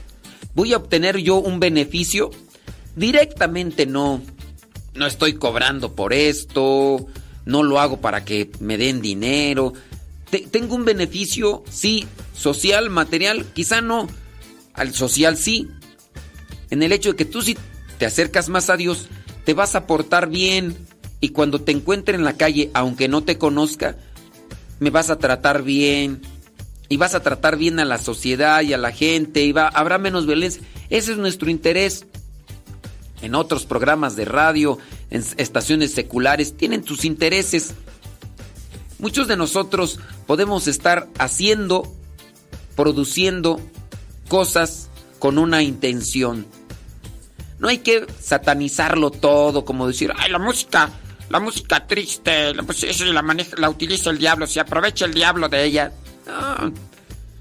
Hay que también tener presente que las personas pues, están buscando a veces un interés, están buscando un beneficio material, un beneficio económico o una intención, mover los sentimientos. Las películas de terror hay películas de terror que te pueden, mm, en cierto modo, cuestionar. Hay películas de terror, ¿eh? Que pueden, te pueden cuestionar sobre la presencia del mal. Yo he llegado a ver cierto tipo de películas producidas por Hollywood que cuando yo las vi me impactaron y me hicieron cuestionar sobre la maldad y a su vez de acercarme más a Dios teniendo presente la maldad. Entonces, no, no podríamos decir, todas las películas de terror te llevan al diablo, te hablen un portal a Satanás. No. Eh, hablando del género terror, claro, habrá quien produce las películas y a lo mejor hacen conjuros y todo eso. Pues, o a lo mejor es un reflejo, ¿no? De personas que jugaron con la Ouija y ver lo que sucedió. Eso también puede ser hasta como una enseñanza, decir, miren, esto lo hicieron estas personas y la consecuencia fue esto. No lo hagas. No lo hagas. No, allí cuidado. No hay que satanizar las cosas. Hay que reflexionar, sí. Hay que ser muy cautelosos. Eh, no hay que pensar que las cosas en sí tienen una fuerza que te van a moldear conforme a esa fuerza. Es también lo que tú disiernes. Yo, por ejemplo, no me gusta ver películas de terror. Hay gente que le gusta porque se entretienen con ellas. Ah, yo tengo cierto tipo de... He visto algunas, sí. Yo, por ejemplo, miré una película de terror que me cuestionó y que me puso así, me viene ahorita a la mente. El exorcismo de Emily Rose. esa película me llamó la atención. Me dejó un cuestionamiento. Hubo otra película también que miré que se llamaba El Rito. Ahí con Anthony Hawkins. Entonces, no podríamos decir, todas las películas de terror tienen una eh, fuerza negativa. Todas las canciones de despecho tienen una fuerza negativa. No. Hay que tener mucho cuidado, ya que nosotros, a veces, el no discernir bien sobre estas cosas, pues nos pueden llevar por caminos retorcidos, por caminos equivocados. Y sí, hay que pasar por el filtro muchas cosas incluso hasta cuestiones de fe, cuestiones de oración. Es un tema ambiguo, eh, no podríamos hablar específicamente o particularmente de algo así, porque estamos aquí tocando un tema en general, pero no hay que satanizar todo, no estoy diciendo que todo es bueno y que todo hay que aprovecharlo, pero tampoco hay que decir que tienen una influencia o que el diablo se aprovecha. Nosotros somos ingenuos y nos dejamos llevar por las cosas del mundo y nos perdemos. Hay que estar siempre despiertos y vigilantes para que el demonio no nos engañe.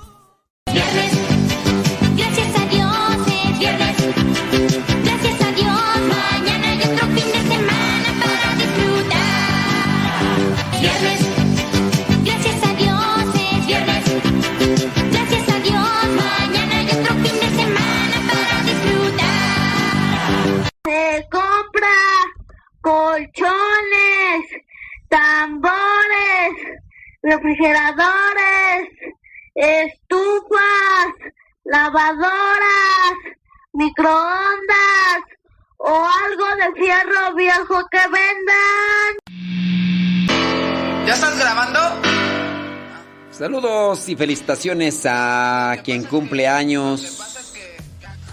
A los que cumplen años, felicidades. ¿Quién está cumpliendo años el día de hoy? Que Dios te bendiga, te ilumine, te fortalezca y llene de tu amor, llene de su amor.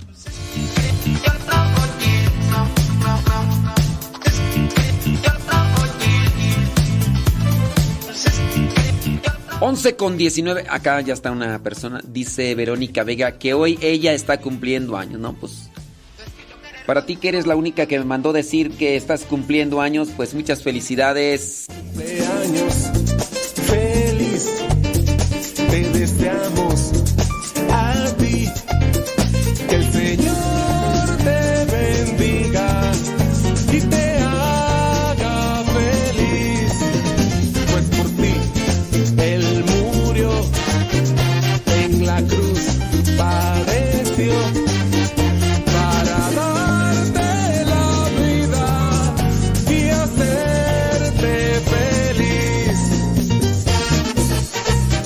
Cortamos en Facebook y en YouTube porque ya nos pasamos de la hora. Ya nos pasamos de la hora. Gracias por habernos acompañado ahí en Facebook y YouTube. Al ratito regresamos. Al ratito regresamos. Así que conéctese a Radio Cepa. ¿Vamos a seguir?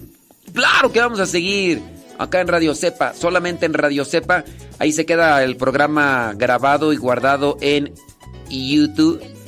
Modesto Radio es el canal. YouTube Modesto Radio es el canal. Después, Arnulfo nos estará haciendo el favor de subirlo ahí a Spotify, a iTunes, a Google Podcast. El programa al que madruga. Busque también ahí en Spotify Modesto Radio. En iTunes, Modesto Radio. en Google Podcast, Modesto Radio. Ahí están los podcasts de los programas, los programas que hacemos, esperando que te sirvan y te ayuden. Si no, ahí están en YouTube, Modesto Radio. Modesto, dura tres horas, más de tres horas este programa al que madruga. Bueno, bueno, bueno, bueno. Gracias, muchas, pero muchas gracias. Dice que tú. Javier Rivera Esquivel dice que también está cumpliendo años. No, pues felicidades. Felicidades. Felicidades. Tiririri. Tiririri. Ándele. ¿Quién más tú por acá? ¿Qué dice por acá tú? Eh... Ah, no, pero todavía no. Entonces, dice que cumple años hasta el 22. No, entonces, entonces todavía no. Todavía no, todavía no es 22. Estamos apenas a 3. No, no, las. Hoy. Hoy. Hoy. Sí. Bueno, dice por acá una señora, es el cumpleaños de mi esposo. Pues sí, pero no nos dice, no dice cómo se llama. Ay, Teresa Martínez. Se lo estoy diciendo desde ahorita, porque qué tal si ese día no me contesta. Mira, de, con- de, a- de adrede no te lo voy a contestar. De adrede. Saber que cantar, un mundo lleno de mucha paz. Seguimos aquí en Radio Sepa. Por, para los que lo duden, eh, vamos a grabar ahorita los programas. Vamos a grabar los programas para el lunes, porque el lunes nos vamos con el padre fundador, el padre Luis. Entonces tenemos que mandar a ya las otras estaciones. Entonces vamos a grabar el programa para el día lunes allá para Radio María y todo eso. Entonces, por eso vamos a seguir aquí en Radio Cepa, aunque ya nos desconectamos de Facebook y de YouTube. Tu,